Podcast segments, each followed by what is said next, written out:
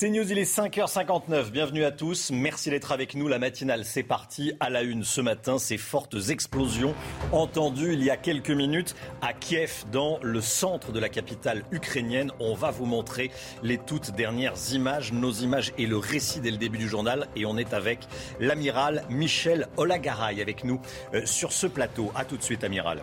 Le prix des carburants, la tendance est à la baisse, mais il reste très élevé. Certains Français ont leurs astuces pour résister. Reportage dans un instant. La crise sanitaire et le taux d'incidence qui repart à la hausse en France. Il est de plus de 656 pour 100 000 habitants en moyenne. Tous les chiffres dans ce journal. Valérie Pécresse passe derrière Éric Zemmour et Jean-Luc Mélenchon. Dans notre tout dernier sondage Opinionway pour CNews, Florian Tardif est avec nous. A tout de suite, Florian.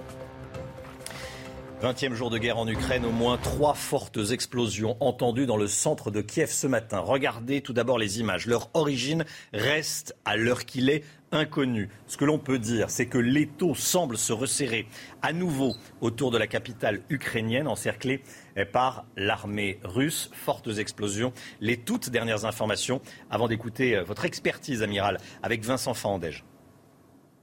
Ces images ont été enregistrées vers 5 heures ce matin. De fortes explosions ont retenti à Kiev, la capitale ukrainienne.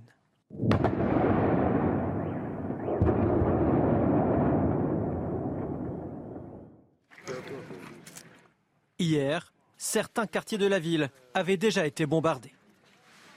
Ces Ukrainiens, parfois encore sous le choc, découvrent les débris de ce qui était quelques heures auparavant leur maison. Pompiers, policiers et soldats ukrainiens prête main forte aux habitants. Poutine ne peut pas gagner contre notre armée. Comme nous résistons, il s'attaque aux civils, ceux qui n'ont pas d'armes, aux femmes enceintes et aux enfants, des gens qui veulent partir. Dans des immeubles, parfois encore fumants, carbonisés, les habitants constatent les dégâts et récupèrent ce qu'ils peuvent.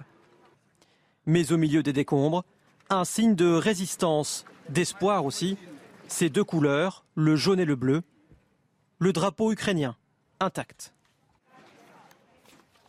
Amiral Lagaray, on va revoir ces images, on va regarder ce qui se passe euh, à Kiev ce matin. Trois fortes explosions entendues. Euh, que dire des, images? Qu'est-ce qu'elles, euh, qu'est-ce qu'elles, comment les, les traduire? Comment les, les décrypter? Qu'est-ce que vous, qu'est-ce que vous voyez? Eh bien, tout d'abord, nous voyons que ce sont des explosions de nuit.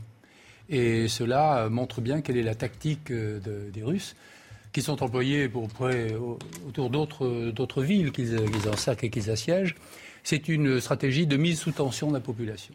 C'est-à-dire on fait peur, on stresse, parce qu'on essaie là aussi euh, de faire se retourner la population dans sa, son suivi, sa résistance et sa résilience. Donc euh, pour l'instant, euh, dramatique, mais rien de nouveau.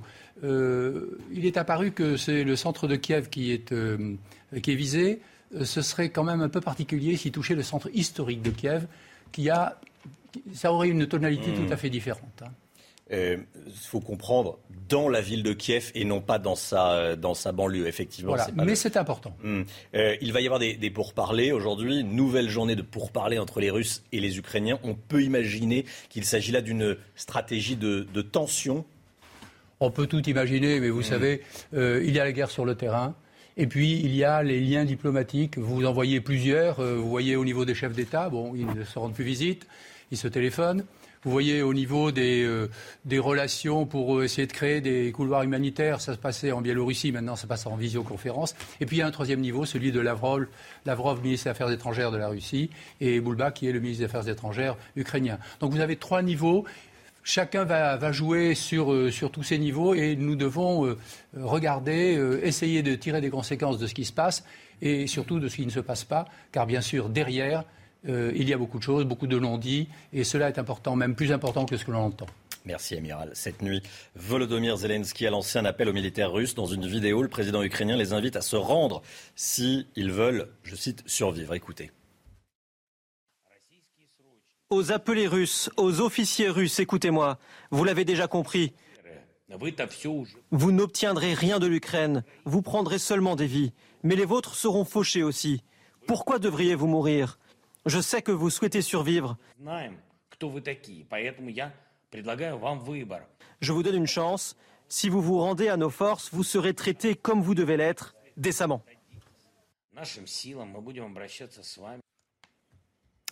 Et puis euh, la Russie accuse l'Ukraine de crimes de guerre après un bombardement dans la région de Donetsk. Et Donetsk, vous savez, c'est cette euh, région, ce territoire séparatiste pro-russe au sud-est hein, de, l'Ukraine, soutenu par Moscou. Selon les autorités russes, Kiev aurait tiré un missile euh, contre une résidence, une zone résidentielle. Une information fermement démentie par l'armée ukrainienne. Il s'agirait d'une bombe à sous-munitions. Ce bombardement aurait tué 23 personnes selon les Russes. 16 selon les Ukrainiens. En Russie, une femme fait irruption sur un plateau de télévision pour dénoncer l'offensive russe en Ukraine. Regardez, scène rarissime. Ça s'est passé hier soir pendant le journal télévisé le plus regardé du pays. Российский премьер подчеркнул, надо усилить сотрудничество в рамках союзного государства. А на совещании в правительстве обсуждали, как сохранить доступность лекарств. Больницы не должны voilà, et avant de passer à l'acte, euh, cette femme a enregistré un message pour expliquer son geste. Écoutez. Ce qui se passe actuellement en Ukraine est un crime et la Russie est le pays agresseur. La responsabilité de cette agression repose sur la conscience d'un seul homme et cet homme est Vladimir Poutine. Malheureusement, je travaille pour Channel One ces dernières années. J'ai relayé la propagande du Kremlin et j'en ai vraiment honte, honte d'avoir laissé raconter des mensonges sur les écrans de télévision, honte d'avoir permis la zombification du peuple russe. Allez manifester, n'ayez peur de rien. Ils ne peuvent pas tous nous emprisonner. Voilà, je vous rappelle l'information euh, que je vous donnais dès le début du journal de fortes explosions entendues euh, tôt ce matin dans le centre-ville euh, de Kiev, dans le centre de Kiev. Au moins trois puissantes explosions entendues. Un journaliste de l'AFP a également vu une colonne de fumée s'élever au loin, mais il n'a pas pu se rendre sur place en raison du couvre-feu nocturne en vigueur. L'origine de ces explosions est inconnue à l'heure qu'il est. Le prix des carburants en France, la tendance est à la baisse. La tendance est à la baisse, vous avez bien entendu. Mais les prix restent extrêmement élevés. Euh, Chana, ça reste autour des 2 euros le litre. Hein. Eh oui, on va les regarder ensemble. 2,10 euros le litre de gasoil en moyenne, soit une baisse de 14 centimes par litre en 3 jours. Samplon 95, 2,05 euros en moyenne le litre, moins de 7 centimes en 3 jours. Euh, le samplon 98, 2,11 euros le litre en moyenne, moins 8 centimes en trois jours. Et face à ces prix, certains automobilistes ont des astuces pour tenir le coup. Voyez ce reportage d'Ozle Munal et Florian Paume. Plus de 2 euros le litre de gasoil. Certains ont trouvé la parade pour faire des économies. Bah, J'y vais au fur et à mesure parce que c'est trop cher et euh, surtout nous, en tant que jeunes, euh, c'est compliqué. Remplir son réservoir au compte-gouttes ou, plus radical, rester chez soi. Je fais moins de trajets. C'est-à-dire Télétravail. D'autres préfèrent enfourcher leur vélo. il y a la subvention de l'État. Par exemple, si on achète euh, un vélo électrique, il y a 50% de subvention. Et si vous êtes obligé de prendre la voiture, l'autre solution, mutualiser les trajets. Thomas Matagne a créé l'application Ecov, une sorte de covoiturage. En trois semaines, le nombre de trajets a doublé. Il y a des utilisateurs qui nous disent effectivement euh, je suis devenu passager parce que euh, j'ai besoin de faire des économies. On a même sur les lignes qui sont bien structurées des gens qui arrivent à, se passer complètement de leur voiture et à nous dire j'ai revendu ma voiture et ça me fait économiser 400 euros par mois. Et quand ces astuces ne suffisent pas? Euh, Je prie le bon Dieu que mes revenus augmentent. c'est vrai que c'est la, c'est la, seule chose qui reste. Voilà, prier le bon Dieu pour que les, le, salaire, euh, le salaire augmente. Euh, notez qu'il sera question évidemment du prix de l'essence et du prix de l'alimentation. À 8h15, Michel-Édouard Leclerc sera l'invité de Laurence Ferrari. Michel-Édouard Leclerc, interrogé par Laurence Ferrari dans la matinale, 8h15 ce matin. Le taux d'incidence du Covid repart à la hausse en France alors que la quasi-totalité des restrictions sanitaires a été levée hier en moyenne sur l'ensemble du territoire. Le taux d'incidence est de 656 cas pour 100 000 habitants. Mais euh, regardez, dans ces départements, ça grimpe. Hein et oui, il est parfois deux fois plus important que la moyenne nationale. Regardez en Moselle, 1198 cas euh, pour 100 000 habitants. Dans les Ardennes, 1253 cas pour 100 000 habitants. Et puis euh, le Finistère, par exemple, 1197 cas pour 100 000 habitants. La campagne présidentielle et le dernier baromètre opinionway pour CNews à 27 jours du premier tour. Justement, on va regarder les résultats du premier tour ensemble, les résultats en intention de vote, évidemment.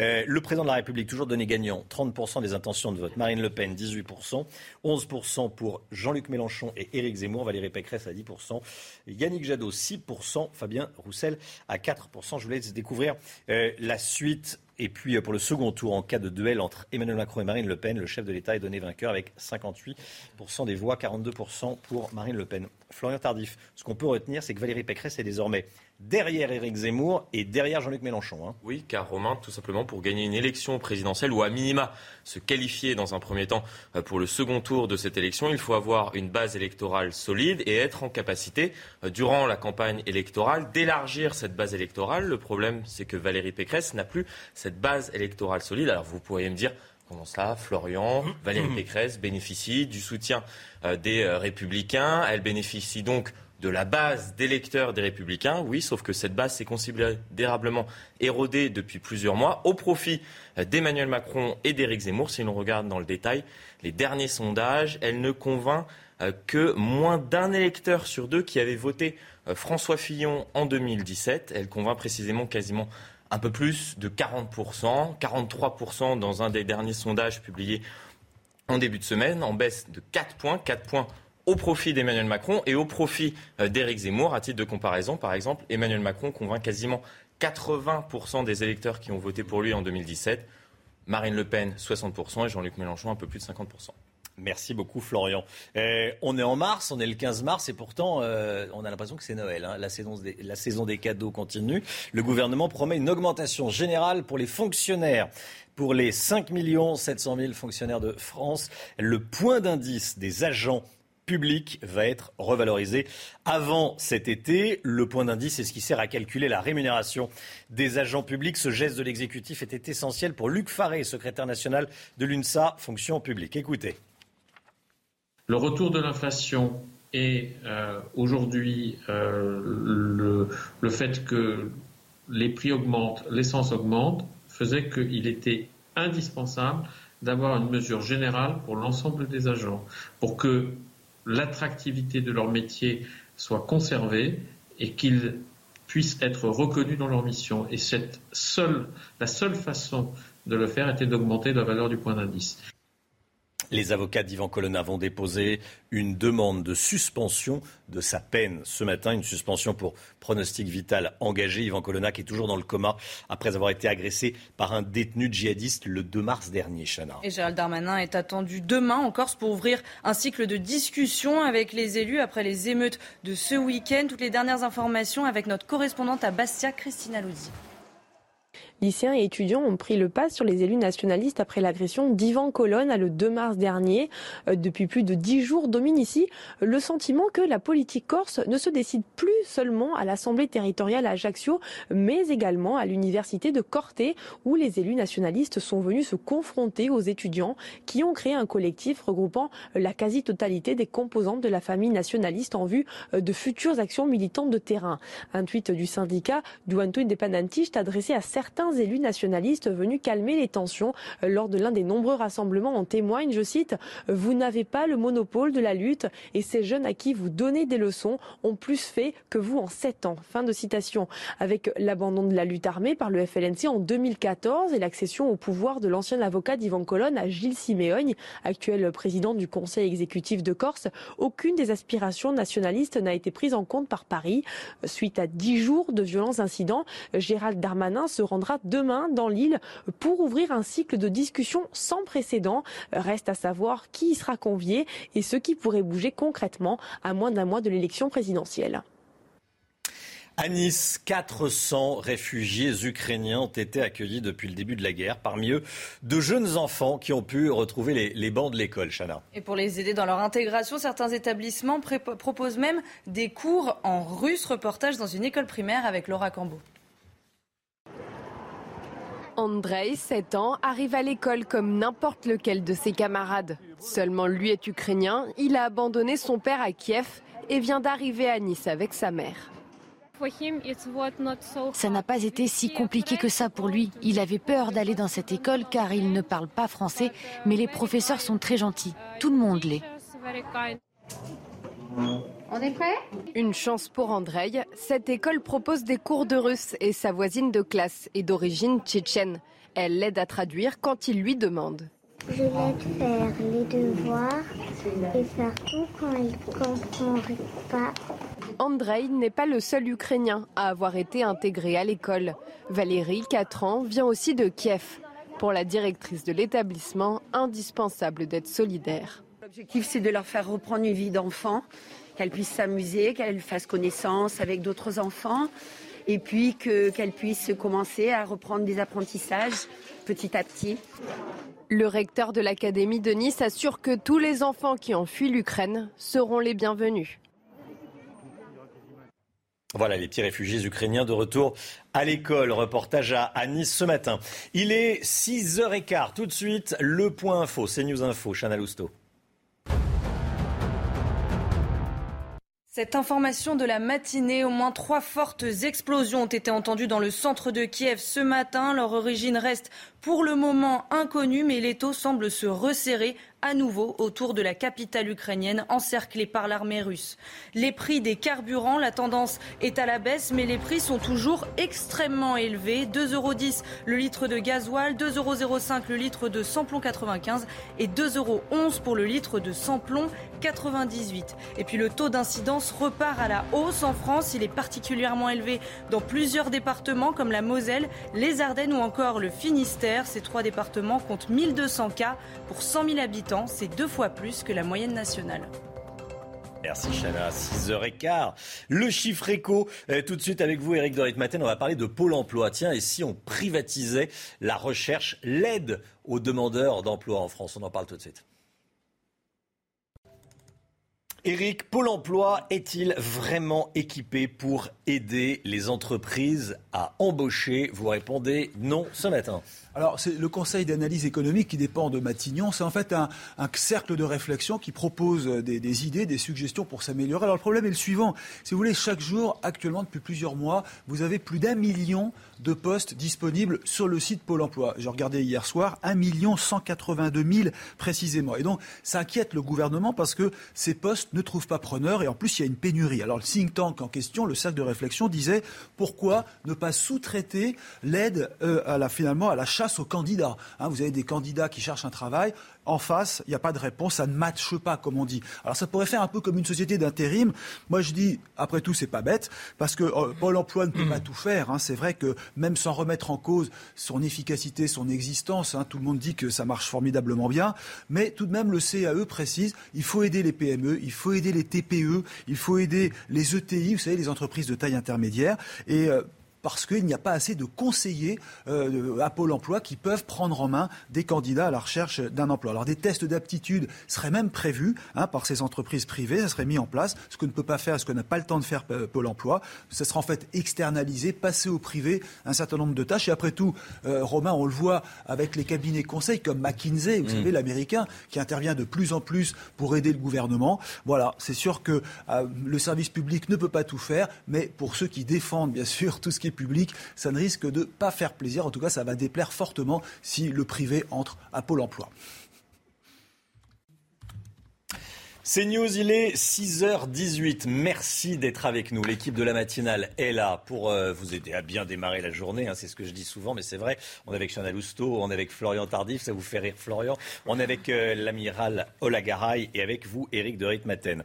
Euh, l'actualité ukrainienne, cette information que je vous donnais dès le début du journal de, 6h, hein, de fortes explosions ont été entendues dans le centre de Kiev ce matin. On vous montre les images, bien sûr. Trois puissantes explosions entendue par plusieurs journalistes de l'agence France Presse dans le centre de Kiev. Pour l'instant, l'origine de ces explosions n'est pas euh, connue. On est toujours extrêmement prudent hein, avec euh, ce qui se passe.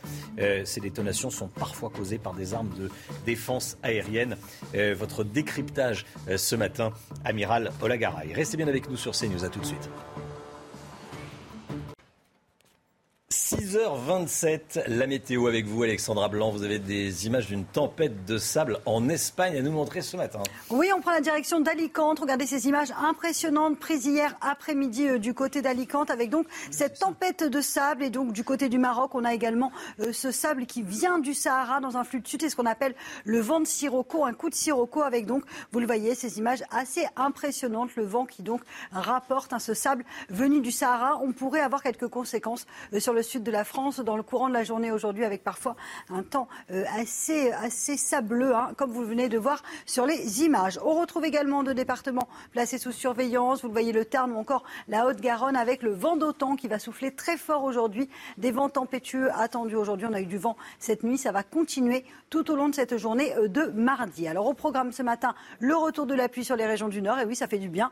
Quelques averses et un temps partiellement nuageux entre la Normandie, le bassin parisien ou encore les Ardennes en allant également vers la Lorraine et vers l'Alsace. On a actuellement quelques averses sur le Lyonnais et puis toujours ces entrées maritimes autour du golfe du Lion avec ces vents euh, tempétueux sur le midi euh, toulousain, le vent d'autant qui donc souffle bien fort aujourd'hui. Dans l'après-midi, la perturbation s'évacue par le nord-est. On retrouvera à l'arrière une alternance de nuages et d'éclaircies. Le vent se maintient autour du golfe du Lion ainsi qu'entre la Corse et la région PACA. Côté température, grande douceur dans ce flux de sud ce matin avec 9 degrés pour le bassin parisien ou encore 12 degrés à Toulouse. Et l'après-midi, eh les températures s'envolent. 23 degrés à Grenoble, 22 degrés en allant vers le Pays Basque ou encore 19 degrés à Lyon. Température donc particulièrement élevée pour la saison. Suite du programme, temps plutôt calme, un temps parfois assez nuageux sur le nord et toujours de la grande douceur, notamment mercredi après-midi.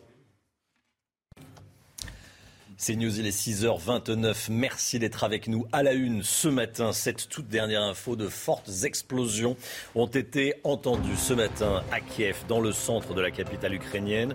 Nos images et le récit dès le début de, ce journal. Et puis on est avec l'amiral Michel Olagaray. Merci amiral et à tout de suite. Une femme est entrée hier soir sur un plateau de télévision russe. Elle a dénoncé les attaques envers l'Ukraine avec des pancartes, avec une pancarte où on lit eh, non à la guerre. Les détails dans un instant. Les prix des carburants, la tendance est à la baisse, mais ils restent très élevés. Ces coûts inquiètent particulièrement ceux qui travaillent avec leur voiture. Vous les entendrez. Et puis la crise sanitaire et le taux d'incidence qui repart à la hausse en France. Il est de plus de 656 pour 100 000 habitants. Tous les chiffres dans ce journal. 20e jour de guerre en, Ukraine et cette information, eh, au moins trois fortes explosions ont été entendues dans le centre de Kiev ce matin, Chana. Leur origine reste pour le moment inconnue, mais l'étau semble se resserrer à nouveau autour de la capitale ukrainienne encerclée par l'armée russe. Déjà, la journée d'hier a été marquée euh, par plusieurs euh, bombardements romains. On regarde à nouveau ces images. Trois puissantes explosions entendues par plusieurs journalistes de l'AFP dans le centre de Kiev ce matin. Leur origine n'est pas connue pour le moment. Un journaliste de l'AFP a également vu une colonne de fumée s'élever au loin. Euh, il n'a pas pu se rendre sur place euh, immédiatement en raison d'un couvre-feu. Ces détonations sont parfois causées euh, par des armes de défense anti-aérienne. Aucune déclaration n'avait été faite de source officielle avant ces, avant ces tirs. Les combats se sont intensifiés ces derniers jours autour de Kiev.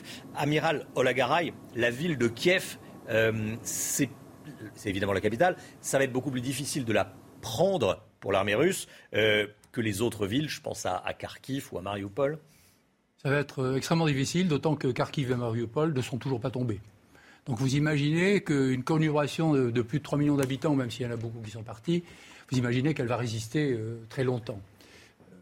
Bien sûr, c'est symbolique, mais euh, il y a des symboles des deux côtés. Détruire, euh, détruire Kiev serait aussi pour la Russie. Euh, bon, maintenant, peut-être qu'elle n'a plus rien à faire, mais ce serait quand même assez considérable, même pour son opinion publique. Donc ce sera difficile. Vous voyez Mariupol qui tient toujours, alors qu'elle est sous les bombes depuis longtemps, mais Mariupol est coincée entre la mer et les forces russes, alors que Kiev n'est coincé que qu'entre deux armées celles qui attaquent par l'ouest et celles qui attaquent par le nord-est et qui, semblent bien bloquées, en particulier celles du nord-est qui sont bien bloquées. Il y a toujours un couloir d'évacuation à Kiev, par le sud en particulier. Jusqu'à quand? Nous ne le savons pas.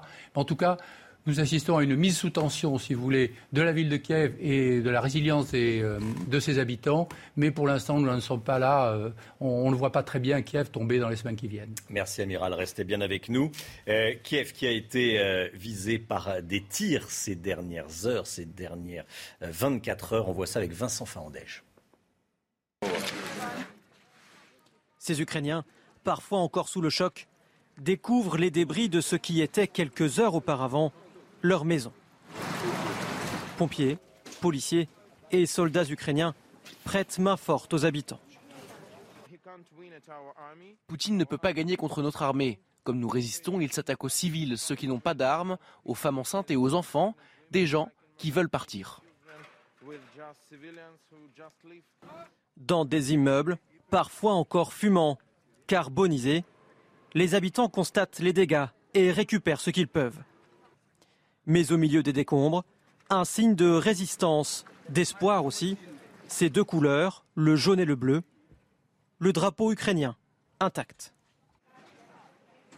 Voilà, et la reprise des pourparlers entre Russes et Ukrainiens est attendue aujourd'hui. Des pourparlers interrompus hier pour permettre des travaux supplémentaires et la, clarification de certains termes. Regardez, l'Union européenne sanctionne de nouveaux oligarques russe. Ça se passe en, Espagne, Chana. Ah oui, un yacht a été immobilisé hier. C'est à Barcelone. Vous le voyez sur ces images. Il s'agit d'un yacht d'une valeur de 128 millions d'euros. Le Premier ministre espagnol a garanti que d'autres sanctions sont à venir. On y faisait allusion il y a un instant. Mariupol, situation dramatique à Mariupol. La ville du sud-est de l'Ukraine continue de subir les bombardements russes. Un convoi d'aide humanitaire qui tente d'atteindre euh, la ville depuis plusieurs jours a été bloquée par les forces russes. Martin Mazur pour le récit. Des bâtiments en flammes, un épais nuage de fumée noire s'élève dans le ciel de Mariupol, devant les habitants sous le choc. À peine le temps de reprendre ses esprits, nouvelle alerte, il faut fuir et aller se réfugier. Dans le hall, les visages sont envahis par la peur et la tension est palpable. Le bruit des explosions se mélange à celui des pleurs.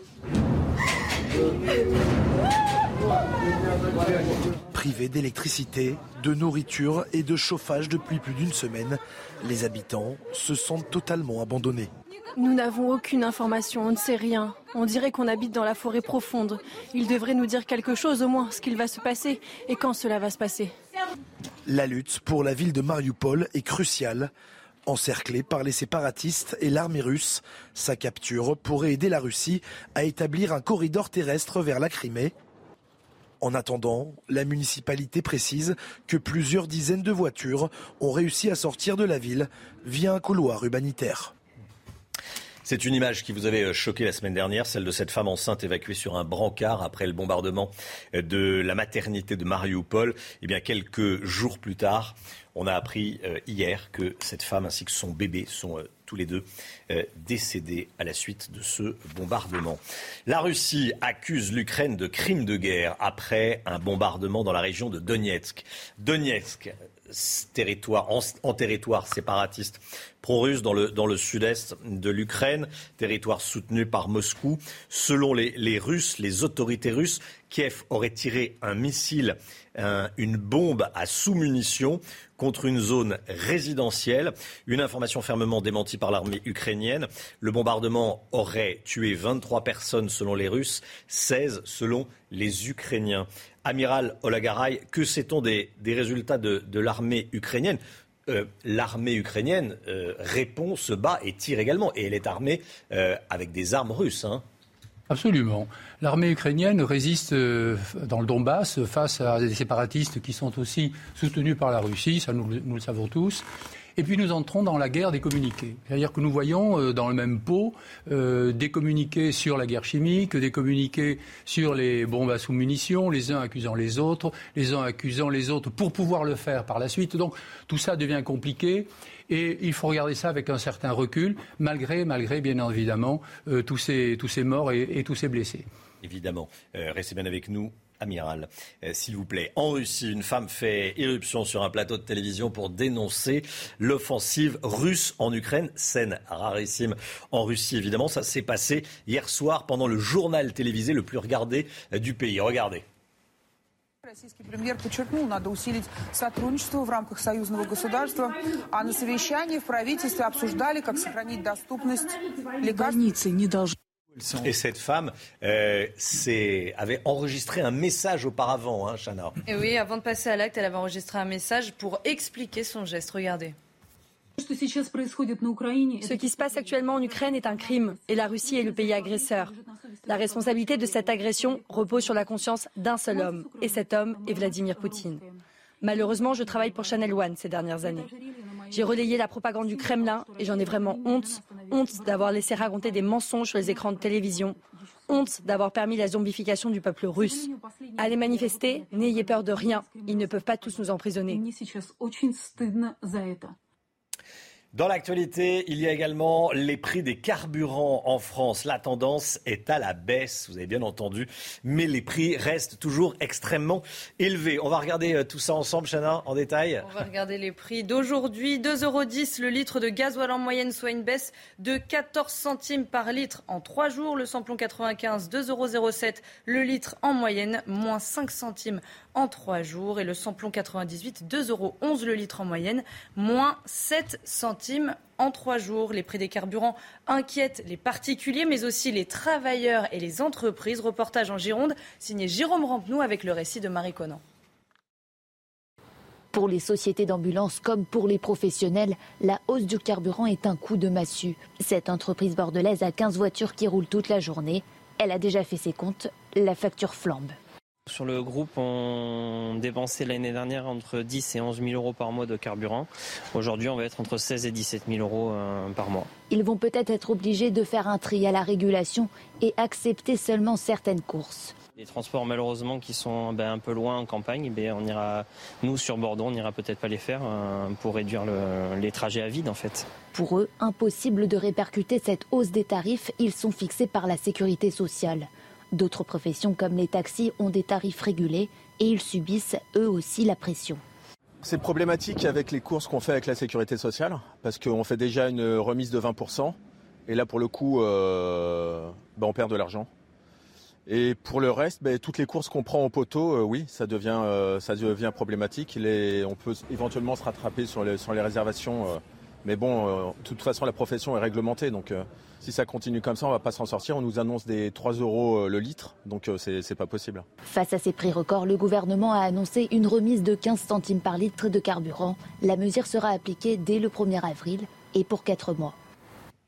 Et dans ce contexte d'augmentation des prix, le gouvernement promet une augmentation générale pour les 5 700 000 fonctionnaires. Le point d'indice des agents publics va être revalorisé avant cet été. C'est ce qu'a annoncé Amélie de Montchalin, la ministre de la fonction publique. Des négociations vont avoir lieu pour fixer le montant de cette revalorisation. Voilà, c'est pour euh, répondre à l'inflation il y a aussi des élections. Hein. Peut-être que ça n'a pas échappé au, gouvernement. Florian Tardif, un cadeau de plus avant les élections. Le gouvernement promet une augmentation de salaire aux, fonctionnaires avant cet été. Personne n'est dupe. Ce timing est tout sauf un hasard. L'annonce intervient à moins d'un mois euh, du premier tour de l'élection présidentielle et à quelques heures à peine d'une journée de mobilisation dans la fonction publique. Alors si le ministère euh, se défend euh, d'annoncer une mesure électoraliste. Ce n'est pas une décision politique, explique-t-on dans l'entourage de la ministre. C'est un amortisseur pour protéger, je cite, le pouvoir d'achat des fonctionnaires. Cette décision, elle, marque une rupture avec la politique salariale du gouvernement depuis 2017, puisque le point d'indice n'avait pas été revalorisé depuis février 2017. Reste qu'on ne connaît toujours pas le montant de cette revalorisation. Ça, c'est le premier point. Et le second, c'est que ce montant risque très certainement d'être insuffisant pour compenser la perte de pouvoir d'achat ces cinq dernières années des fonctionnaires. Merci beaucoup Florian Tardif. Le taux d'incidence de la Covid, il repart à la hausse en France alors que la quasi-totalité des restrictions sanitaires vient d'être levée. Chana. En moyenne, sur l'ensemble du territoire, il est de 656 cas pour 100 000 habitants. Mais vous le voyez, dans certains départements, le taux d'incidence est deux fois plus important. On va les regarder ensemble. Regardez, en Moselle, 1198 cas pour 100 000 habitants. Ça monte à 1253 cas pour 100 000 habitants dans les Ardennes ou encore 1197 cas pour 100 000 Les avocats d'Ivan Colonna vont déposer une demande de suspension de sa peine euh, ce matin, une suspension pour pronostic vital engagé. Et Yvan Colonna est toujours dans le coma après avoir été agressé par un détenu djihadiste le 2 mars dernier. Gérald Darmanin est attendu demain en Corse pour ouvrir un cycle de discussion avec les élus après les émeutes de ce week-end. Les accusations euh, à ce sujet de David Lebars euh, du syndicat des commissaires de police. Accusations contre les pompiers corses. Selon lui, ils auraient refusé d'intervenir pour aider les forces de l'ordre euh, dimanche pendant ces manifestations. il était l'invité de Laurence Ferrari hier. Écoutez. Il est inacceptable que j'ai des collègues à moi qui étaient transportés dans des coffres de véhicules de police parce que les pompiers ne se déplaçaient pas. On en est là. Et je le dis exprès sur votre plateau, je vous remercie de me laisser le dire parce que ça montre l'extrême tension et l'extrême rancœur de certains en Corse qui s'en prennent aux forces de l'ordre comme exutoire parce qu'ils en veulent à l'État. Ça, c'est le débat politique qui discute et qui fasse ce qu'il y a à faire avec les politiques. Mais on ne laisse pas des pompiers ou des gendarmes au tapis parce qu'on a des affinités avec des manifestants alors qu'on est pompier. Ça, c'est inacceptable et ça a été la réalité d'hier. Voilà, les pompiers que nous avons cherché à joindre n'ont pas répondu pour le moment euh, à nos appels. Des pavés jetés depuis un pont sur l'autoroute A61 à Carcassonne. Vous savez, vous roulez sur l'autoroute, vous voyez des gens au-dessus du pont. Parfois, certains, ça peut m'arriver, euh, imaginent, se disent Oula, j'espère qu'il va rien jeter. Bon, eh bien, ça s'est passé dimanche matin. Au moins deux voitures ont été touchées. C'est évidemment. Euh, extrêmement, c'est scandaleux, euh, c'est extrêmement dangereux. Euh, un homme de 70 ans a été grièvement blessé. Il est entre la vie et la mort, Chana. Et la police a lancé un appel à témoins pour retrouver les auteurs. Les détails avec Adrien Spiteri. Il est 6h45 dimanche matin sur l'autoroute A61 à proximité de Carcassonne, lorsque des pavés sont jetés depuis un pont sur des voitures. Une d'entre elles est touchée, avec à son bord un homme de 70 ans grièvement blessé par les projectiles. Un acte criminel qui n'étonne pas cet élu local du Rassemblement national. Je ne suis pas surpris malheureusement parce qu'effectivement, encore trois mois, il y avait, euh, quatre mois exactement, il y avait un assassinat à Carcassonne de deux jeunes de 20 et 21 ans sur trafic de drogue. Je rappelle que quand Carcassonne n'est qu'une ville de 46 000 habitants quand même. Voilà, il y a 2018, on a même eu un cas de terrorisme. Hein. Donc je peux vous dire qu'on n'est pas épargné malheureusement par ces faits de délinquance. Touché à la tête, la victime a été évacuée vers le CHU de Toulouse. Les auteurs des faits, toujours en fuite, sont activement recherchés par la gendarmerie de l'Aude qui a lancé un appel à témoins. Dans de telles affaires, c'est souvent des petits indices, des petits éléments qui, après confortés par les investigations, notamment en police technique scientifique, vont permettre de déjà d'emblée euh, euh, de confirmer ou d'infirmer. Si le pronostic vital de la victime est engagé, le conducteur du véhicule est lui sain et sauf et a décidé de porter plainte contre X. Voilà, c'est euh, scandaleux. Euh, Éric de Ritmaten, je voulais réagir. Non, mais vous avez raison, on y pense quand on passe euh, sous un pont et qu'on voit souvent des personnes qui, font des signes. Généralement, c'est très sympa. Généralement, c'est très sympa. C'est des gens qui vous font coucou, on répond bonjour. Voilà, c'est surtout scandaleux et c'est vrai qu'il n'y a pas beaucoup de moyens de lutter contre ça parce que finalement, il y a tellement de ponts quand on voit. Quel mépris pour, le, quel mépris pour les, autres. Jeter un, pavé, des, cailloux sur des gens. C'est un homme de 70 ans qui a été blessé. C'est pour ça que je voulais qu'on en parle ce matin dans la matinale. Il est 6h45. 7h moins le quart. Le point info, tout de suite. Cette information de la matinée, au moins trois fortes explosions ont été entendues dans le centre de Kiev ce matin. Leur origine reste pour le moment inconnue, mais les taux semblent se resserrer à nouveau autour de la capitale ukrainienne, encerclée par l'armée russe le prix des carburants. La tendance est à la baisse, une dizaine de centimes en moins en trois jours, mais les prix sont toujours extrêmement élevés. Comptez 2,10 euros le litre de gasoil, 2,05 euros le litre de samplon 95 et 2,11 euros pour le litre de samplon 98. Et puis le taux d'incidence repart à la hausse en France. Il est particulièrement élevé dans plusieurs départements comme la Moselle, les Ardennes ou encore le Finistère. Ces trois départements comptent 1200 cas pour 100 000 habitants. C'est deux fois plus que la moyenne nationale. En France, les appels aux dons se multiplient pour aider les Ukrainiens. C'est le cas également à Paris, vous allez voir, où l'historique cathédrale russe Saint-Alexandre Nevski euh, a lancé un appel aux dons. Vous pouvez euh, donner des, objets euh, et également de la, nourriture et ça part, en, ça part en Ukraine. Vous allez voir que dans ce lieu de culte, il n'y a pas de position politique. Ukrainien et russe pris ensemble. C'est un reportage signé Yael Benamou et Pierre-François Altermat. Regardez. Dans cette cathédrale de tradition russe, la guerre est dans tous les esprits. Mais ici, pas de discours politique, c'est un message d'unité qui est envoyé aux fidèles russes, moldaves, mais aussi ukrainiens. Nous ne sommes pas là pour soutenir un camp ou l'autre. Dans notre communauté, nous appelons toutes les parties à la paix, à ce respect mutuel, car après tout, il faut le dire, c'est une guerre fratricide. On ne peut pas euh, prendre parti, c'est tout simplement impossible. Sollicitée par ses fidèles, la cathédrale a même lancé un appel aux dons pour aider le peuple ukrainien. Nathalie, d'origine russe, n'a pas hésité un don de serviettes hygiéniques, un don de, de shampoing et de, de gel douche. J'en ai pleuré beaucoup euh, quand j'ai vu ça à la télé, ça me, ça me marque énormément. Une récolte de fonds a aussi été lancée. Cette somme pourrait servir à l'accueil des réfugiés ukrainiens en France on est russophone, ils sont tous russophones, à 99% les Ukrainiens sont russophones, nous on va pouvoir les aider ne serait-ce qu'en traduisant, les aider avec les démarches, les papiers, etc. Et s'il y a besoin d'aider un peu plus, on, les aidera. Cette cathédrale est déjà le point de passage de réfugiés ukrainiens qui viennent d'arriver à Paris.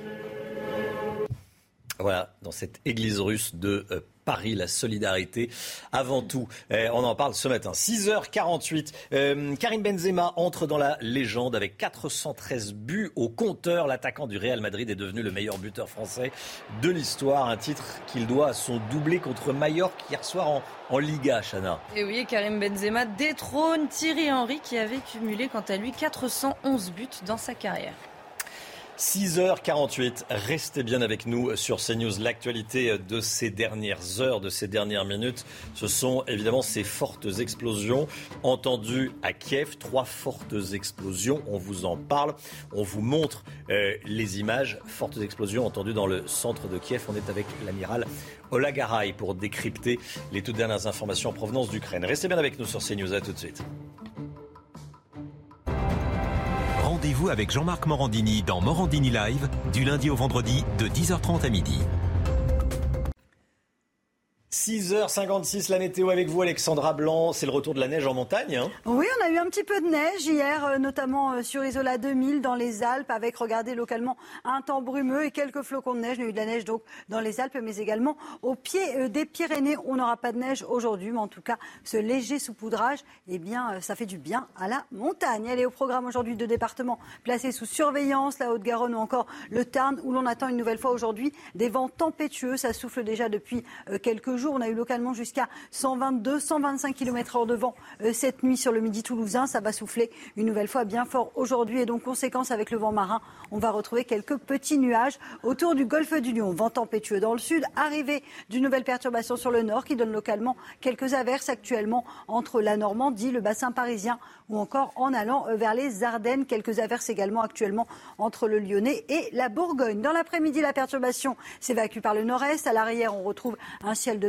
avec une alternance de nuages et d'éclaircies. Et puis le vent se maintient autour du golfe du Lion ou encore sur les cimes pyrénéennes avec donc des vents tempétueux attendus en montagne. Côté température, c'est très doux ce matin, grande douceur dans un flux de sud. Regardez, déjà 12 degrés à Toulouse, 11 degrés à Bordeaux ou encore 9 degrés pour le bassin parisien. Et puis dans l'après-midi, température vraiment printanière, 23 degrés du côté de Grenoble, 22 degrés à Bordeaux ou encore à Biarritz. Vous aurez en moyenne localement 19 degrés entre les Charentes et la Vendée, 19 degrés également du côté de Lyon et 20 degrés à Marseille. Température vraiment qui s'envole en cette journée de mardi. Alexandra, qu'est-ce que ça va donner ces trois prochains jours, la météo, le temps en France Alors le temps reste globalement plutôt calme, Romain, avec des températures vraiment très douces. D'ailleurs, mercredi, ce sera l'une des journées les plus douces de la semaine sur les régions du Nord, malgré l'arrivée d'une nouvelle perturbation. On retrouve toujours euh, ces entrées maritimes autour du golfe du Lion. Et puis jeudi, journée assez maussade avant une amélioration prévue vendredi, excepté entre les Pyrénées et le golfe du Lion, où là, les conditions météo resteront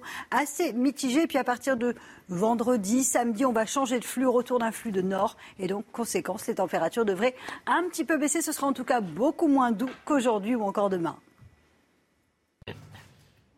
C'est News, 6h58. Merci d'être avec nous à la une ce matin. Évidemment, euh, ces très fortes explosions entendues ce matin à Kiev, dans le centre de la capitale ukrainienne. Les dernières images, le récit de ce qui s'est passé et l'expertise de l'amiral Olagaray avec nous euh, sur le plateau ce matin. A tout de suite, amiral. Les prix des carburants, la tendance est à la baisse, vous avez bien entendu, mais ces prix restent très élevés. Certains ont leurs astuces pour résister, vous allez voir. La crise sanitaire et le taux d'incidence qui repart à la hausse en France, il est de plus de 656 pour 100 000 habitants, tous les chiffres dans ce journal. Valérie Pécresse passe derrière Éric Zemmour et Jean-Luc Mélenchon dans notre dernier sondage Opinionway pour euh, CNews. Florian Tardif avec nous. A tout de suite, Florian. 20e, jour de guerre en, Ukraine, cette information. Euh, au moins trois fortes explosions entendues euh, dans le centre de Kiev ce matin. Leur origine reste pour le moment inconnue. Un journaliste de l'AFP a vu une colonne de fumée s'élever au loin. Il n'a pas pu se rendre sur place à cause du couvre-feu. Les taux semblent se resserrer à nouveau autour de la capitale euh, ukrainienne. ce sont ici des images en direct qui nous parviennent de, de Kiev. Euh, amiral, avec nous, on va revoir les images de nuit. Euh, qu'est-ce qu'elles disent, ces images de nuit? Qu'est-ce que ça peut être? On voit un, missile dans la nuit. En tout cas, une lumière dans la nuit. On va les revoir. Amiral, allez-y. Bien écoutez, 20e euh, jour de l'agression de la Russie, mmh. il n'y a qu'une seule grande ville qui est tombée, Kherson. Les autres se défendent. Euh, malgré leur taille, leur, la difficulté, euh, et puis surtout la valeur symbolique qu'elles n'ont pas comme à Kiev et qui sera beaucoup plus défendue. Donc euh, nous pourrons nous attendre à une résistance farouche et longue de la ville de Kiev. Oui, c'est ça. Que s'est-il passé on, regarde, on va regarder à nouveau voilà, les images. C'est celle-là que je veux vous montrer. Qu'est-ce qu'elles disent, Amiral Alors, elles disent que nous voyons des explosions, mais de quelle nature hmm. Il peut y avoir de multiples explosifs qui tombent sur la ville. Ça peuvent être des, des chars à tir tendu, des missiles. Donc, euh, vous voyez, ça peut être euh, considérablement différent. De l'artillerie aussi, l'artillerie qui peut tirer de très loin, d'une façon mmh. relativement précise. Donc, on ne sait pas exactement comment les Russes attaquent Kiev, si c'est de loin, si c'est de très près. Si ce sont des chars, c'est plus ennuyeux parce que ça veut dire qu'ils sont proches. Si ce sont des missiles, ils peuvent, atteindre, ils peuvent lancer à 200 km, l'artillerie 40-50 km. Donc vous voyez que si on ne le sait pas, comme vous l'avez souligné, euh, ce qui est à l'origine de ces explosions, eh on ne sait pas non plus quelle est la pression euh, que les Russes infligent à la ville de Kiev. C'est pour ça qu'il faut être extrêmement euh, précis. On va revoir à présent les images en direct de cet immeuble en feu. ça, ce sont des images en direct de Kiev. Ça semble être, je dis bien ça semble être, des images d'habitation. Il s'agit de la ville de Kiev. voilà, il faut le, dire évidemment. Hein. forte explosion à Kiev. Et ça, ce sont des images qui nous parviennent en direct de euh, Kiev. Des bombardements, euh, il y en a eu ces dernières heures. Le point complet avec Vincent Faandège. Ces Ukrainiens, parfois encore sous le choc, découvrent les débris de ce qui était quelques heures auparavant leur maison. Pompiers, policiers et soldats ukrainiens prêtent main forte aux habitants. Poutine ne peut pas gagner contre notre armée. Comme nous résistons, il s'attaque aux civils, ceux qui n'ont pas d'armes, aux femmes enceintes et aux enfants, des gens qui veulent partir. Dans des immeubles, parfois encore fumants, carbonisés, les habitants constatent les dégâts et récupèrent ce qu'ils peuvent. Mais au milieu des décombres, un signe de résistance, d'espoir aussi, ces deux couleurs, le jaune et le bleu, le drapeau ukrainien intact. Voilà, et cette nuit, Volodymyr Zelensky a lancé un appel aux militaires russes, Chana. Dans une vidéo, le président ukrainien invite les militaires russes à se rendre s'ils veulent, je cite, survivre. Écoutez. Aux appelés russes, aux officiers russes, écoutez-moi, vous l'avez déjà compris. Vous n'obtiendrez rien de l'Ukraine, vous prendrez seulement des vies, mais les vôtres seront fauchés aussi. Pourquoi devriez-vous mourir? Je sais que vous souhaitez survivre. Je vous donne une chance. Si vous vous rendez à nos forces, vous serez traité comme vous devez l'être, décemment. C'est un appel à la désertion hein, lancé aux, militaires russes et plus particulièrement aux conscrits. Non, amiral? À l'affaiblissement, oui, euh, hmm. mais pas à la désertion directement. Il faut quand même pas rêver. Hmm. Mais à l'affaiblissement certainement. Et là, il appuie euh, sur les, les, enregistrements qu'il y a eu de soldats russes et de conscrits russes qui ont été pris, faits prisonniers. Et euh, ils font appel à la sensibilité des maires et de l'association des maires russes. C'est la guerre psychologique, là Oui, totalement. On tente d'atteindre le moral des troupes, comme on oui, dit. Oui, oui, tout à fait. Et le moral de l'arrière, surtout. Vous vous souvenez que tant que l'arrière-train tient, pardon, oui. eh bien, euh, la, guerre euh, peut, peut, être gagnée. Peut être gagnée. La Russie accuse l'Ukraine de crimes de guerre après un bombardement dans la région de Donetsk. Donetsk, c'est ce territoire séparatiste pro-russe au sud-est de l'Ukraine, soutenu par Moscou. Selon les autorités russes, Kiev aurait tiré un missile contre une zone résidentielle, une bombe à sous-munitions, une information fermement démentie par l'armée ukrainienne. Ce bombardement aurait tué 23 personnes selon les Russes. 16 selon les Ukrainiens. En Russie, regardez ce qui s'est passé. Une femme a fait irruption sur un plateau de télévision, sur le plateau de la télévision d'État russe pendant le journal le plus regardé, Chana. Hein. Oui, c'est rarissime. En Russie, ça s'est passé euh, hier soir. Regardez cette séquence. Российский премьер подчеркнул, надо усилить сотрудничество в рамках союзного государства. А на совещании в правительстве обсуждали, как сохранить доступность лекарств. Больницы не должны voilà, et donc la, la régie a envoyé un, un reportage. Euh, cette femme a été arrêtée, elle risque d'être poursuivie. Avant de passer à l'acte, elle avait enregistré un message pour expliquer son geste. Écoutez. Ce qui se passe actuellement en Ukraine est un crime et la Russie est le pays agresseur. La responsabilité de cette agression repose sur la conscience d'un seul homme et cet homme est Vladimir Poutine. Malheureusement, je travaille pour Channel One ces dernières années. J'ai relayé la propagande du Kremlin et j'en ai vraiment honte. Honte d'avoir laissé raconter des mensonges sur les écrans de télévision. Honte d'avoir permis la zombification du peuple russe. Allez manifester, n'ayez peur de rien. Ils ne peuvent pas tous nous emprisonner. On va parler à présent du prix des carburants. La tendance est à la baisse, euh, mais les prix restent extrêmement élevés. 2,10 euros le litre de gasoil en moyenne, soit une baisse quand même de 14 centimes par litre en trois jours. On va regarder le, détail, Chana. Et le samplon 95 comptait euh, 2,05 euros le litre en moyenne, moins 7 centimes en trois jours. Le samplon 98, 2,11 euros le litre en moyenne, moins 8 centimes en 3 jours. Face à ces prix, certains automobilistes ont des astuces pour tenir le coup. Regardez ce reportage, signé Oslemunal et Florian Paume. Plus de 2 euros le litre de gasoil. Certains ont trouvé la parade pour faire des économies.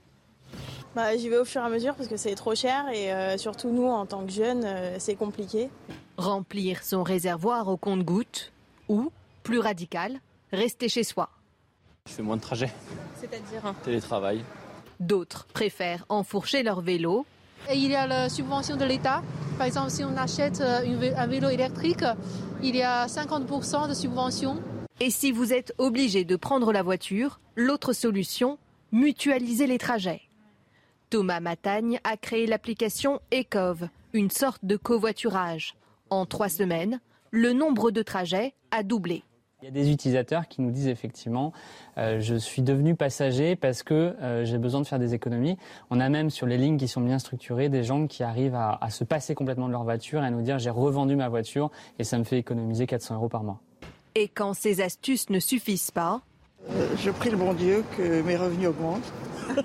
voilà, on prie le bon Dieu pour que les salaires augmentent. C'est vrai que quand on n'a plus que ça, eh ben, euh, on se dit ça peut, ça peut fonctionner. Euh, 7h07. Allez, le taux d'incidence repart à la hausse en France, alors que la quasi-totalité des restrictions sanitaires a été levée hier. On va en parler avec vous, docteur. Bonjour, docteur Réginald Alouche, avec nous. Euh, on va le regarder, ce, ce taux d'incidence dans les départements en France. En Moselle, 1198 cas pour 100 000 habitants. Les Ardennes, 1253 cas pour 100 000 habitants. Je vous laisse euh, découvrir. Alors qu'on est en France, en moyenne, à 656 cas pour 100 000 habitants. Ça veut dire que l'épidémie, docteur, est loin d'être terminée. Hein non, elle est loin d'être terminée. Cela étant, euh, vous savez, à chaque fois qu'il y a des vacances, Et donc euh, les, Français sont brassés en fait, se, voient plus, se réunissent mmh. en famille. On a toujours un pic après les vacances. Euh, alors est-ce que c'est lié au transport, au transport en train? Est-ce que c'est lié au transport en voiture? On sait qu'aujourd'hui, la vraie cause de dissémination, ce sont les volumes fermés et non aérés. Voilà. Ça, c'est on sait aujourd'hui que plus important encore que le masque, c'est d'aérer et de ventiler.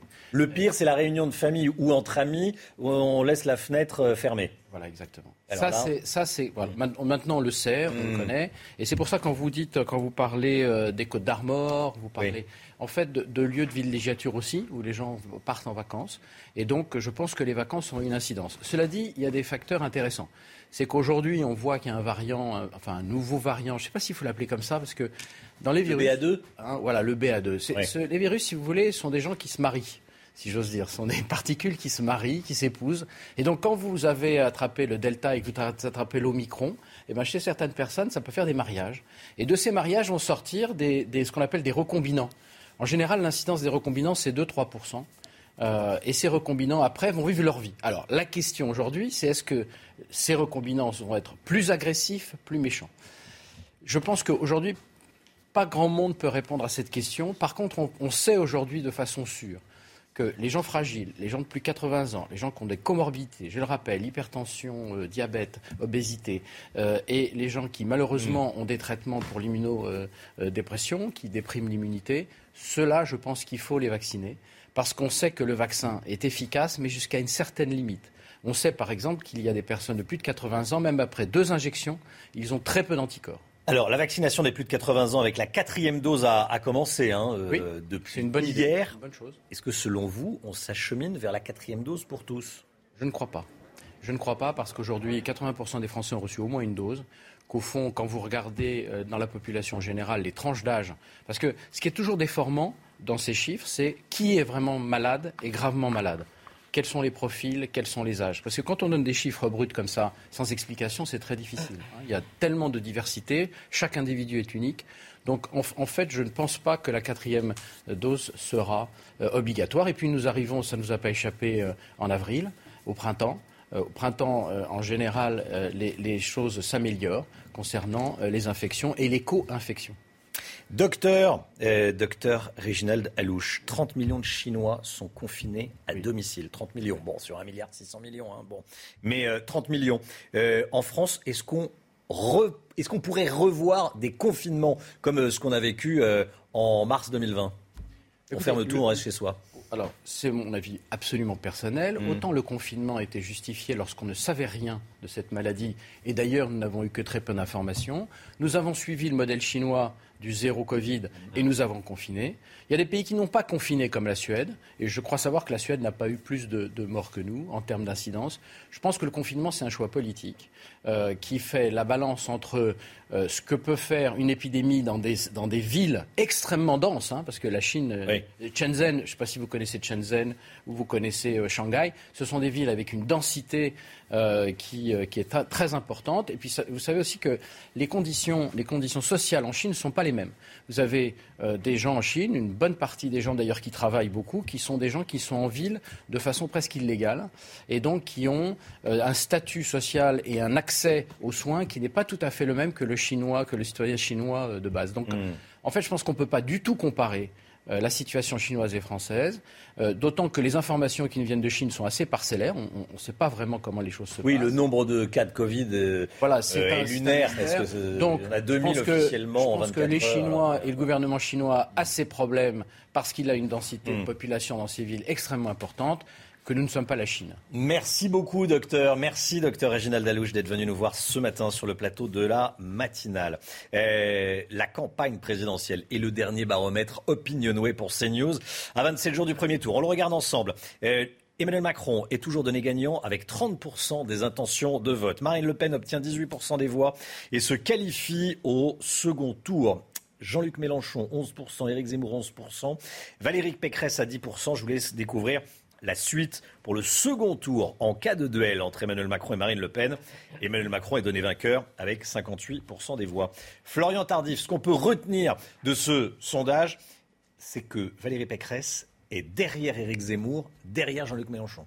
elle est dorénavant à la cinquième place, derrière donc euh, ses quatre premiers euh, concurrents, Emmanuel Macron, Marine Le Pen, Jean-Luc Mélenchon et Éric Zemmour, tout simplement car euh, pour gagner une élection présidentielle, on le rappelle, il faut avoir une base électorale solide et durant cette campagne euh, présidentielle, il faut élargir sa base électorale pour tenter à minima euh, de se qualifier pour le second tour. Le problème euh, de Valérie Pécresse aujourd'hui, c'est qu'elle n'a plus cette base électorale solide, tout simplement parce que les électeurs de François Fillon, qui ont voté pour le candidat Les Républicains en 2017, sont partis, une partie du côté d'Éric Zemmour et de l'autre partie vers Emmanuel Macron. Lorsque l'on regarde dans le détail les derniers sondages, elle convainc moins d'un électeur sur deux euh, qui avait voté euh, François Fillon en 2017. À titre de comparaison, par exemple, Emmanuel Macron a conservé euh, sa base. Plus de 80% donc des électeurs qui ont voté pour lui en 2017 continuent de voter pour lui cette année. C'est 60% pour Marine Le Pen ou encore un peu plus de 50% pour Jean-Luc Mélenchon.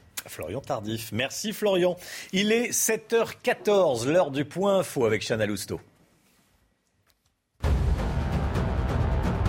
Cette information de la matinée, au moins trois fortes explosions ont été entendues dans le centre de Kiev ce matin. Leur origine reste pour le moment inconnue, mais les taux semblent se resserrer à nouveau autour de la capitale ukrainienne, encerclée par l'armée russe. Le prix des carburants, la tendance est à la baisse, une dizaine de centimes en moins en trois jours, mais les prix sont toujours extrêmement élevés. Comptez 2,10 euros le litre de gasoil, 2,07 euros le litre de samplon 95 et 2,11 euros le litre de samplon 98. Et puis le taux d'incidence repart à la hausse. En France, il est particulièrement élevé dans plusieurs départements comme la Moselle, les Ardennes ou encore le Finistère. Ces trois départements comptent 1200 cas pour 100 000 habitants. C'est deux fois plus que la moyenne nationale. Merci Chana.